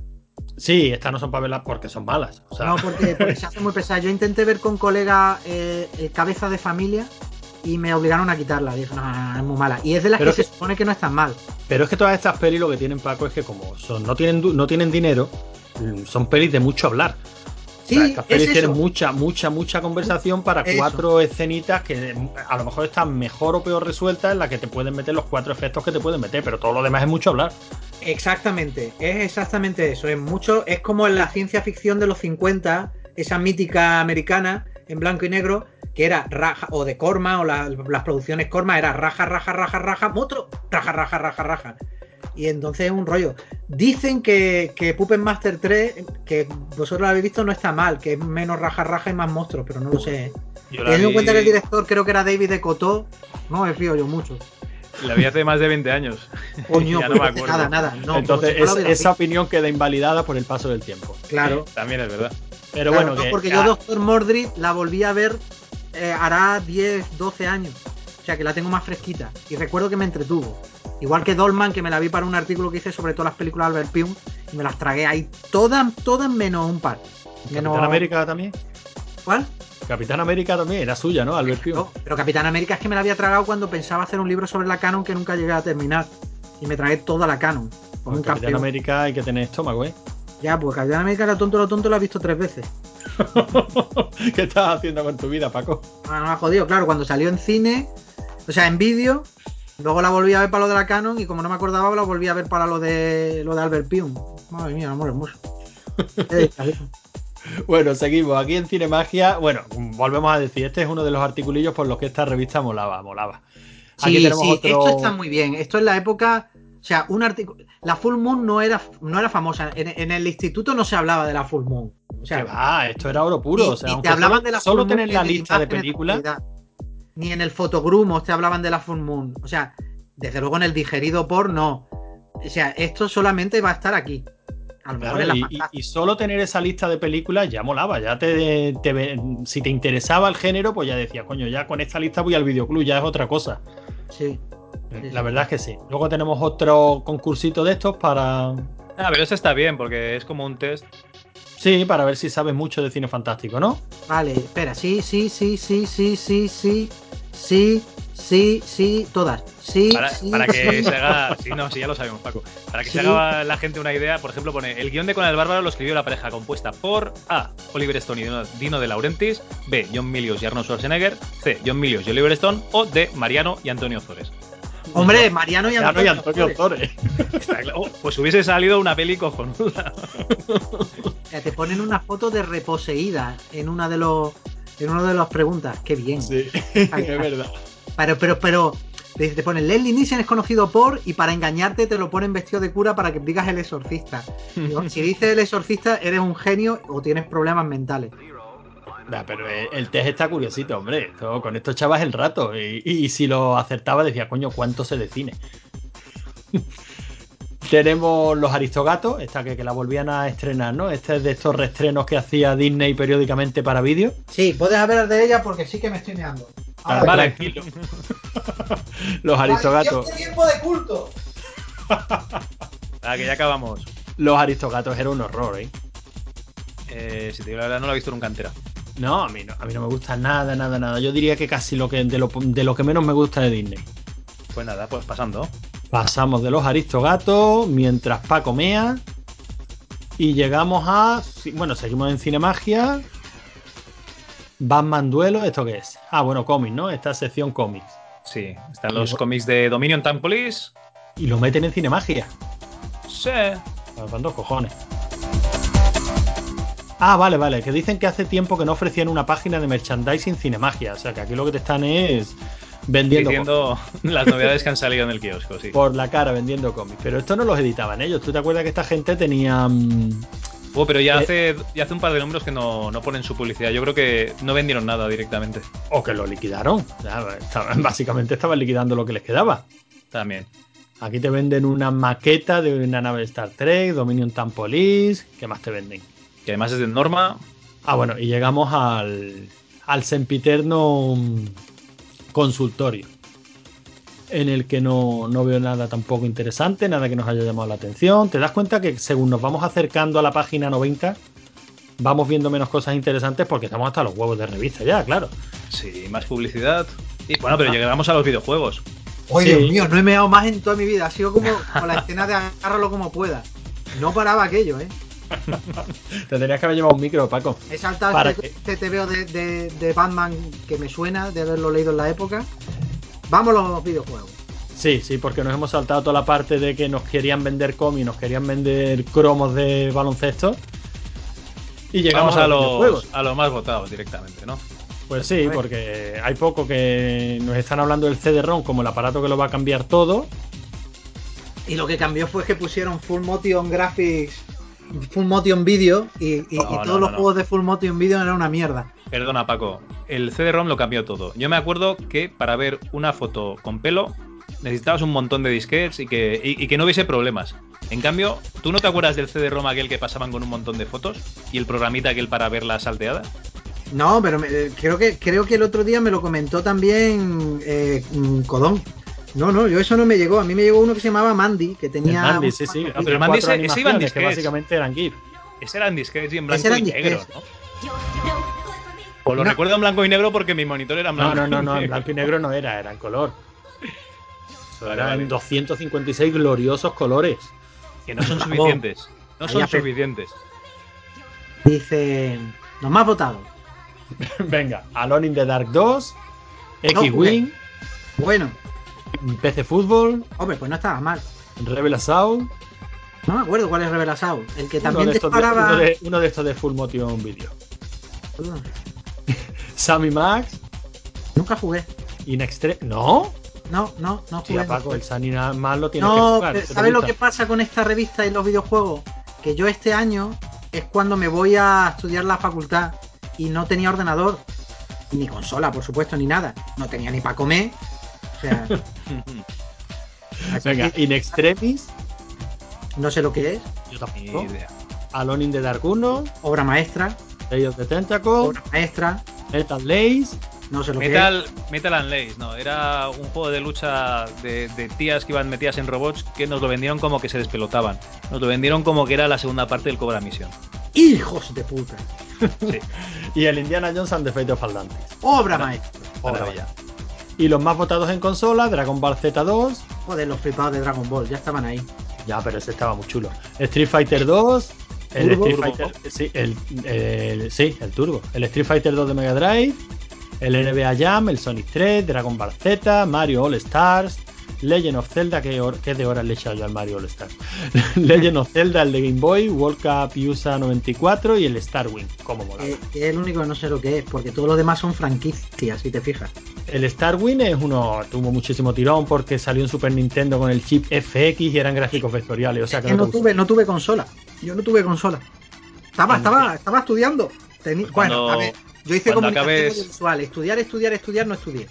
Pero Coño, bueno, pues, pues déjate de, De los Spectrums. de gameplay de Spectrum y haz gameplay de juegos buenos, coño. Hago de, de, de- de bares, que de, de recreativas, que eso mola más. pues sí. Aquí tenemos un pequeño artículo sobre el Syndicate, un juego muy chulo, muy chulo en la época. Ahora, hoy día no te pones con esto, seguro. ¿eh? Ah, esto es una pasada, tío. Este juego, esto sí que era Cyberpunk. Pero tú te pones hoy día a jugar a esto.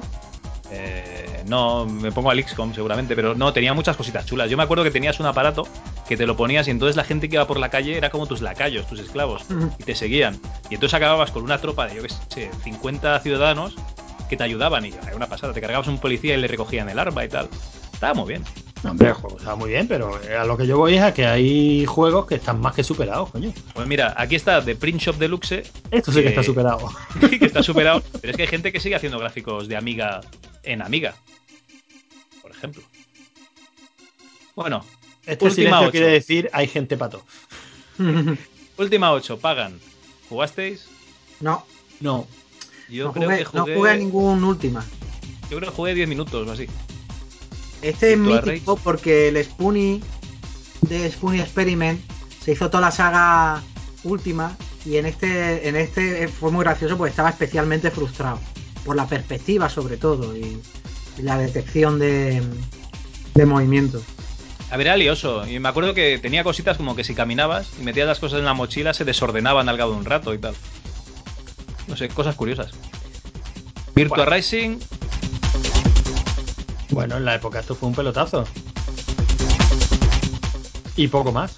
¿Vale? Poco más, Sí. no, no, no, no, está, no, no, no hay un Dune 2, no, no, son juegos como, eh, Bueno, hombre, están, una- están- una época floja, o sea, eh, esto que era junio, julio, Junio, julio y agosto. O sea, esto es la edición verano. se ve que son, que había lanzamientos de mierda para esa época. De todas Porque maneras, esta Igor- gente no iban al lanzamiento, ¿eh? esta gente no iban a la novedad. Yo no sé muy bien cómo hacían Ah, la no, selección. coño, pero si está Dune 2, pero para Mega Drive. Oye, está muy chulo la versión de Mega Drive, ¿eh? Yo, yo jugué en PC. Pues la versión de Mega Drive tiene dos o tres ajustes en el control que lo hace más sencillito. A mí me mola mucho la versión de Mega Drive. Vamos, si quieres hacerte un gameplay, muchísimo más cómodo la versión de Mega Drive, incluso con mando y sin configuraciones, va rapidita, muy, muy chula. Muy bueno. Tenemos el Champion, ¿no? Uf, pero oye, esta gente no tenía ni un corrector ortográfico, ¿eh? O sea, es que acabo de ver Champions en grande, pero el Metal Lane, el Metal Lace de antes, ellos ponen Metal Lance. O sea, es que no. es que no dan una. Pero bueno, este era uno de fútbol para Super Nintendo, que no estaba mal, la verdad es que no estaba mal. Pacific Strike, eh, colección Kicks XL, ¿esto de qué iba? El F15 Strike Eagle, Strike, Strike Eagle. Este pegó Una, bastante. una colección de Herbe. Mm. Eh, el Igor objetivo. Nunca sabe pronunciar esto. Uicocajonia. Uicocajo- Uicocajonia. Esta aventura está muy chula. El Dune 2, la versión de Mega Drive, un concurso de Rebel Assault, más concursos y, como no, el consultorio. ¡No! ¡Qué sorpresa! Sí, señor. Más publicidad y llegamos al rol, ¿no? Anda, podría haber meado en el rol. Es que no podía más. No te preocupes, esto nos lo ventilamos en un Please Plus. Porque me parece que además hablaban del RuneQuest. Este es el, el juego de rol que tenía en las portadas de las pastoras. Y Yo me acuerdo por eso y porque había un, un Howard el pato. Había una raza de patos. No me acuerdo de nada más, macho. Hoy ha muerto hoy eh, Gloria Kans. La, la, bueno, la, la directora. No jodas. Sí, hoy. Hostia puta, se murió el Bob Esponja, ahora se muere la directora de, de Juego del Pato. Joder, estamos jodidos, ¿eh? Bueno, Noviembre 25. Ah, no, se murió, pero me he enterado hoy. Se murió el 25, Ah, vale. pero ha salido hoy la noticia. Nunca olvidemos guionista de Indiana Jones y El Templo Maldito. Pues y entonces. Y, y claro, le dejó, le hizo un favor Luca dejándole hacer a él y, al, y a ella y al marido jugar el pato y bueno, todos sabemos lo que pasó. No fue un favor. Un, peli, un peliculón. Anda, anda, anda, anda. Anda, anda, anda, bueno, Javi, ¿qué tienes que contarnos de rol? Ya está, ¿no? Porque sigue con un especial de, de Rune West y se acaba haciendo publicidad de El Grimorio de Fasa. ¿Qué es? Puta idea. Muy bien. Para usar la magia en Shadowrun. Es que no he jugado Shadowrun en la, puta, en la vida, No, perdón. no- no te olvides que antes de terminar tienen un consultorio sobre juegos de rol, ¿eh? Sí, sí, sí. Pues déjalo ahí. O, tiene, o es que has visto algo interesante, porque aquí ponen cosas de las chicas. Hola a todo pantallas, os felicito sinceramente, puesto que vais logrando que los chicos no nos marginen a nosotras las chicas jugando al rol. Puesto que una vez que te metes dentro de este mundo fantástico, leo así de mal porque lo tengo aquí en el. Oh, espera, voy a ampliarlo. Ahora, hostia, mejor. Tengo la vista cansada ya o algo. Eh, puesto que una vez que te metes dentro de este mundo fantástico, pueden disfrutarlo igual unos que otros. El único Una modo vez que te veo. metes, ya estás jodido. si te la meten ya has jodido. El único modo que veo de agradecerlo es escribiendo en esta sección, dándoos mis más sincera enhorabuena por la revista. Gracias en el nombre de las roleras. Ah, y si alguien quiere escribirme para hablar sobre rol, aquí tenéis mi dirección. Carmen Rivero Iglesias. Hostia, avenida, digo, calle Pablo Iglesias. de Gijón, Asturias. Yo, est- esto es fake, esto yo creo que no. Que esta carta la, la inventaron ellos. Gracias a ti por ser chica y ser rolera. Y así, y así terminaba la revista. ¿Qué te ha parecido la revista en general, Paco? Pues me- me- lo que me ha gustado es que apareciera un artículo de la de, de Charvan, o sea, de la Full Moon. Eso es lo que me ha parecido fascinante. A partir de ahí, el- el- no, no entiendo el concepto. O sea, es mucho, pero nada en profundidad. Y da, y da, y da por supuesto que todo lo- la gente es pan freak, como yo le digo. Pero, por ejemplo, yo no juego al rol. Nunca jugué. Y mira que yo soy muy freak, ¿eh? Paco, yo en el 94 tampoco jugaba rol. Claro, entonces da por supuesto una serie de cosas que, que a, la, a la misma persona que le gusta las bandas sonoras, le gusta también el merchandising de la Gran Galaxia, le gusta también... o sea, que está hecha para un, una ge- para un público un poco reducido. Sí, por y eso eso videojuegos. mucho. Por eso pincha y por eso no funcionó. O sea, es que si te paras a analizarlo un poquito lo que tú estás diciendo. O sea, merchandising de la Guerra de las Galaxias y un artículo extenso sobre cine del oeste. Claro, es que yo conozco a gente que sí que son pan freaks. A ver, hubo un juego que se llamaba Fan Hunter Freak Trivial, que era sobre que la licencia Fan Hunter, y entonces lo que nosotros teníamos que quitar la parte, por ejemplo, de rol cuando jugábamos con los amigos. Esto estamos hablando de ahora 10 años, 12, 13, 14. Ujú. Eh, porque no porque era algo que era muy minoritario realmente y, y según quién venía a lo mejor la parte de videojuegos había también que tener cuidado porque realmente que fuera un todoterreno de todo mi grupo de amigos de- de- del pueblo de todo la- el friquismo uno uno un, un colega mío y no valía porque participó haciendo preguntas para ese juego entonces claro quedaba raro yo hice una que yo hice varias hice unas cuantas de Spectrum o sea, no acreditado, se las di a él y él las pasó. Y me jodió porque me quitaron la más difícil que hice. Había que hacer una muy difícil, pero era tan difícil que no, no la pusieron. Que a ver si, a ver si vosotros la, la acertáis. ¿Cómo se llama el remake? ¿Cómo se llamaba el remake porno de Vinieron de dentro de? Y eso Ah. es de juegos de Spectrum. No, hice, hice también algunas de cine. No sé cuáles Ah, quedaron vale, vale. o no. Vinieron de dentro Jo con de. ¿Cómo? Jo con el clítoris se llamaba. Joco en el. Madre mía. Sí, sí, sí. Pues apunta Javi, que hay que hicieron, verla. hicieron bien en no poner esa pregunta, porque joder, sí que era difícil. Me dicen, di una muy difícil, y digo, una que no se pueda mirar ni en internet ni polla. Y digo, esto, esto no, esto no lo sabe nadie. ¿Cómo se escribe? Jo con el clítoris, y creo que clítoris lo, lo ponían con K. En Entonces fin. era de un bichito y se ponían a follar. Creo Oh, que aquí no sale nada. No la veo, ¿eh? En el en IMDb. No, dime, se llamaba, creo que se llamaba Love Bites, o eran Tracy Lords, Amber Lynn y Love Bites se llamaba, ¿eh? Por Love Bites tienes que venir. Lo que pasa es que es ilegal esta peli. Porque salía Tracy. Claro, Tracy Claro. Lord antes de. Bueno, pr- prácticamente toda la carrera de Tracy Lord en el porno es ilegal, no menos Toda una. menos una. Mm. no Bueno, sé por pero qué. por- que porque tú- sea que ilegal. menciones a Tracy Lords no, no me parece raro, ¿eh? No, eh, yo lo, lo primero que busqué en internet. Bueno, el caso es que, sí ha quedado claro que esta revista, yo creo que a lo largo de todos los números que hemos ido comentando, lo, que nos ha quedado claro es eso, que, no aceptaron el. Bueno, no es que no aceptaron el target, es que apuntaban a todo. Apuntaban absolutamente a todo, y claro, el que mucho abarca, pues poco aprieta.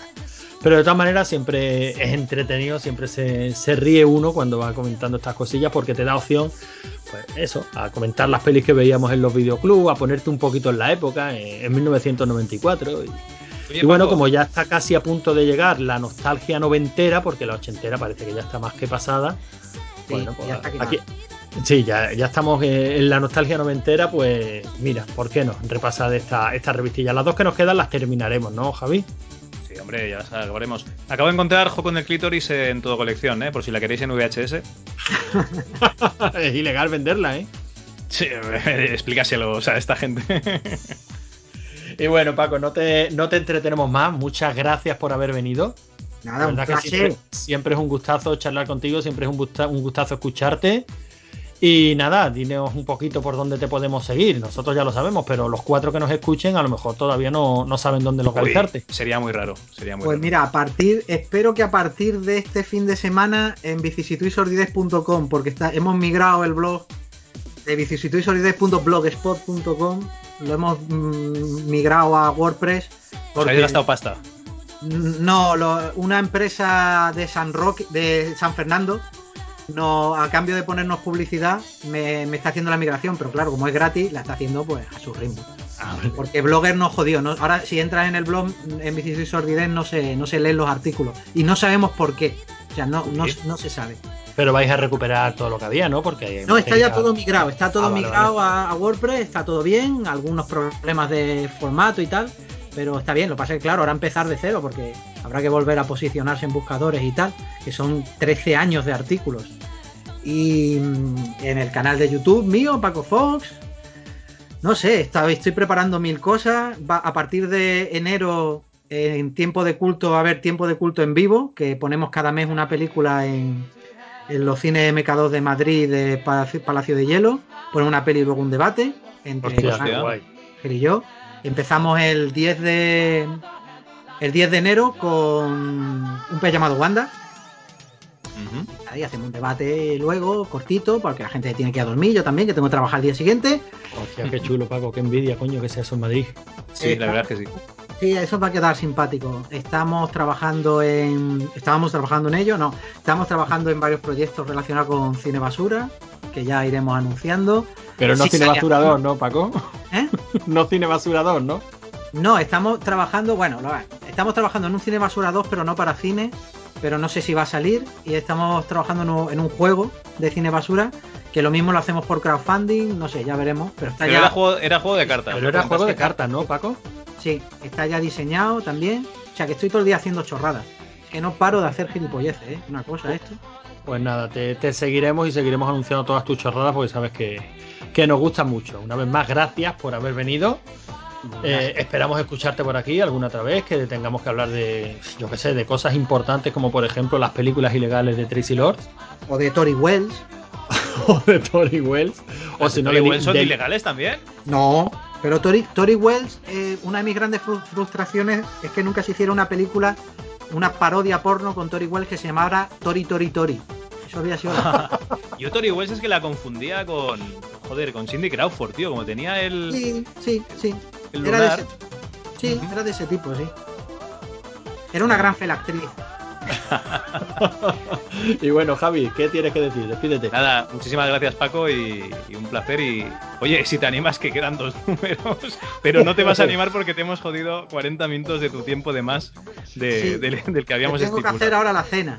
Oh, la pues, la- lo siento mucho, Pues Paco. lo sentimos mucho, Paco. eh, ya sé, estas revistas se alargan a pesar de ser malas, así que no te entretenemos más. Tú vas a cenar, nosotros vamos a dar explicaciones de por qué hemos estado tanto tiempo cuando les dijimos a nuestras esposas que esto iba a ser un ratito. Esto es rigor y criterio y oye, hasta la próxima. Ah, pues nada, hasta la próxima.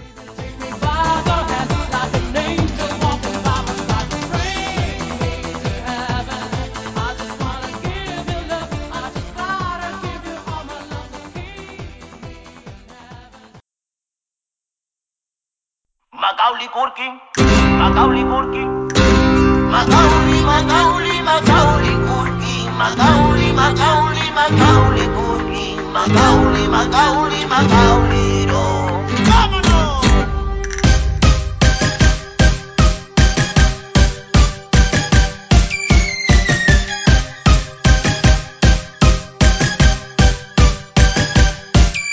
Macaulay Culkin, Macaulay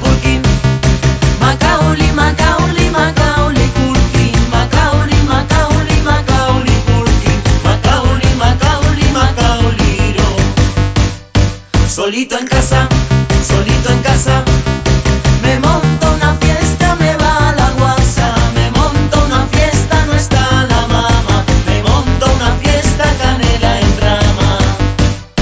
Vienen los tacos, vienen los tacos.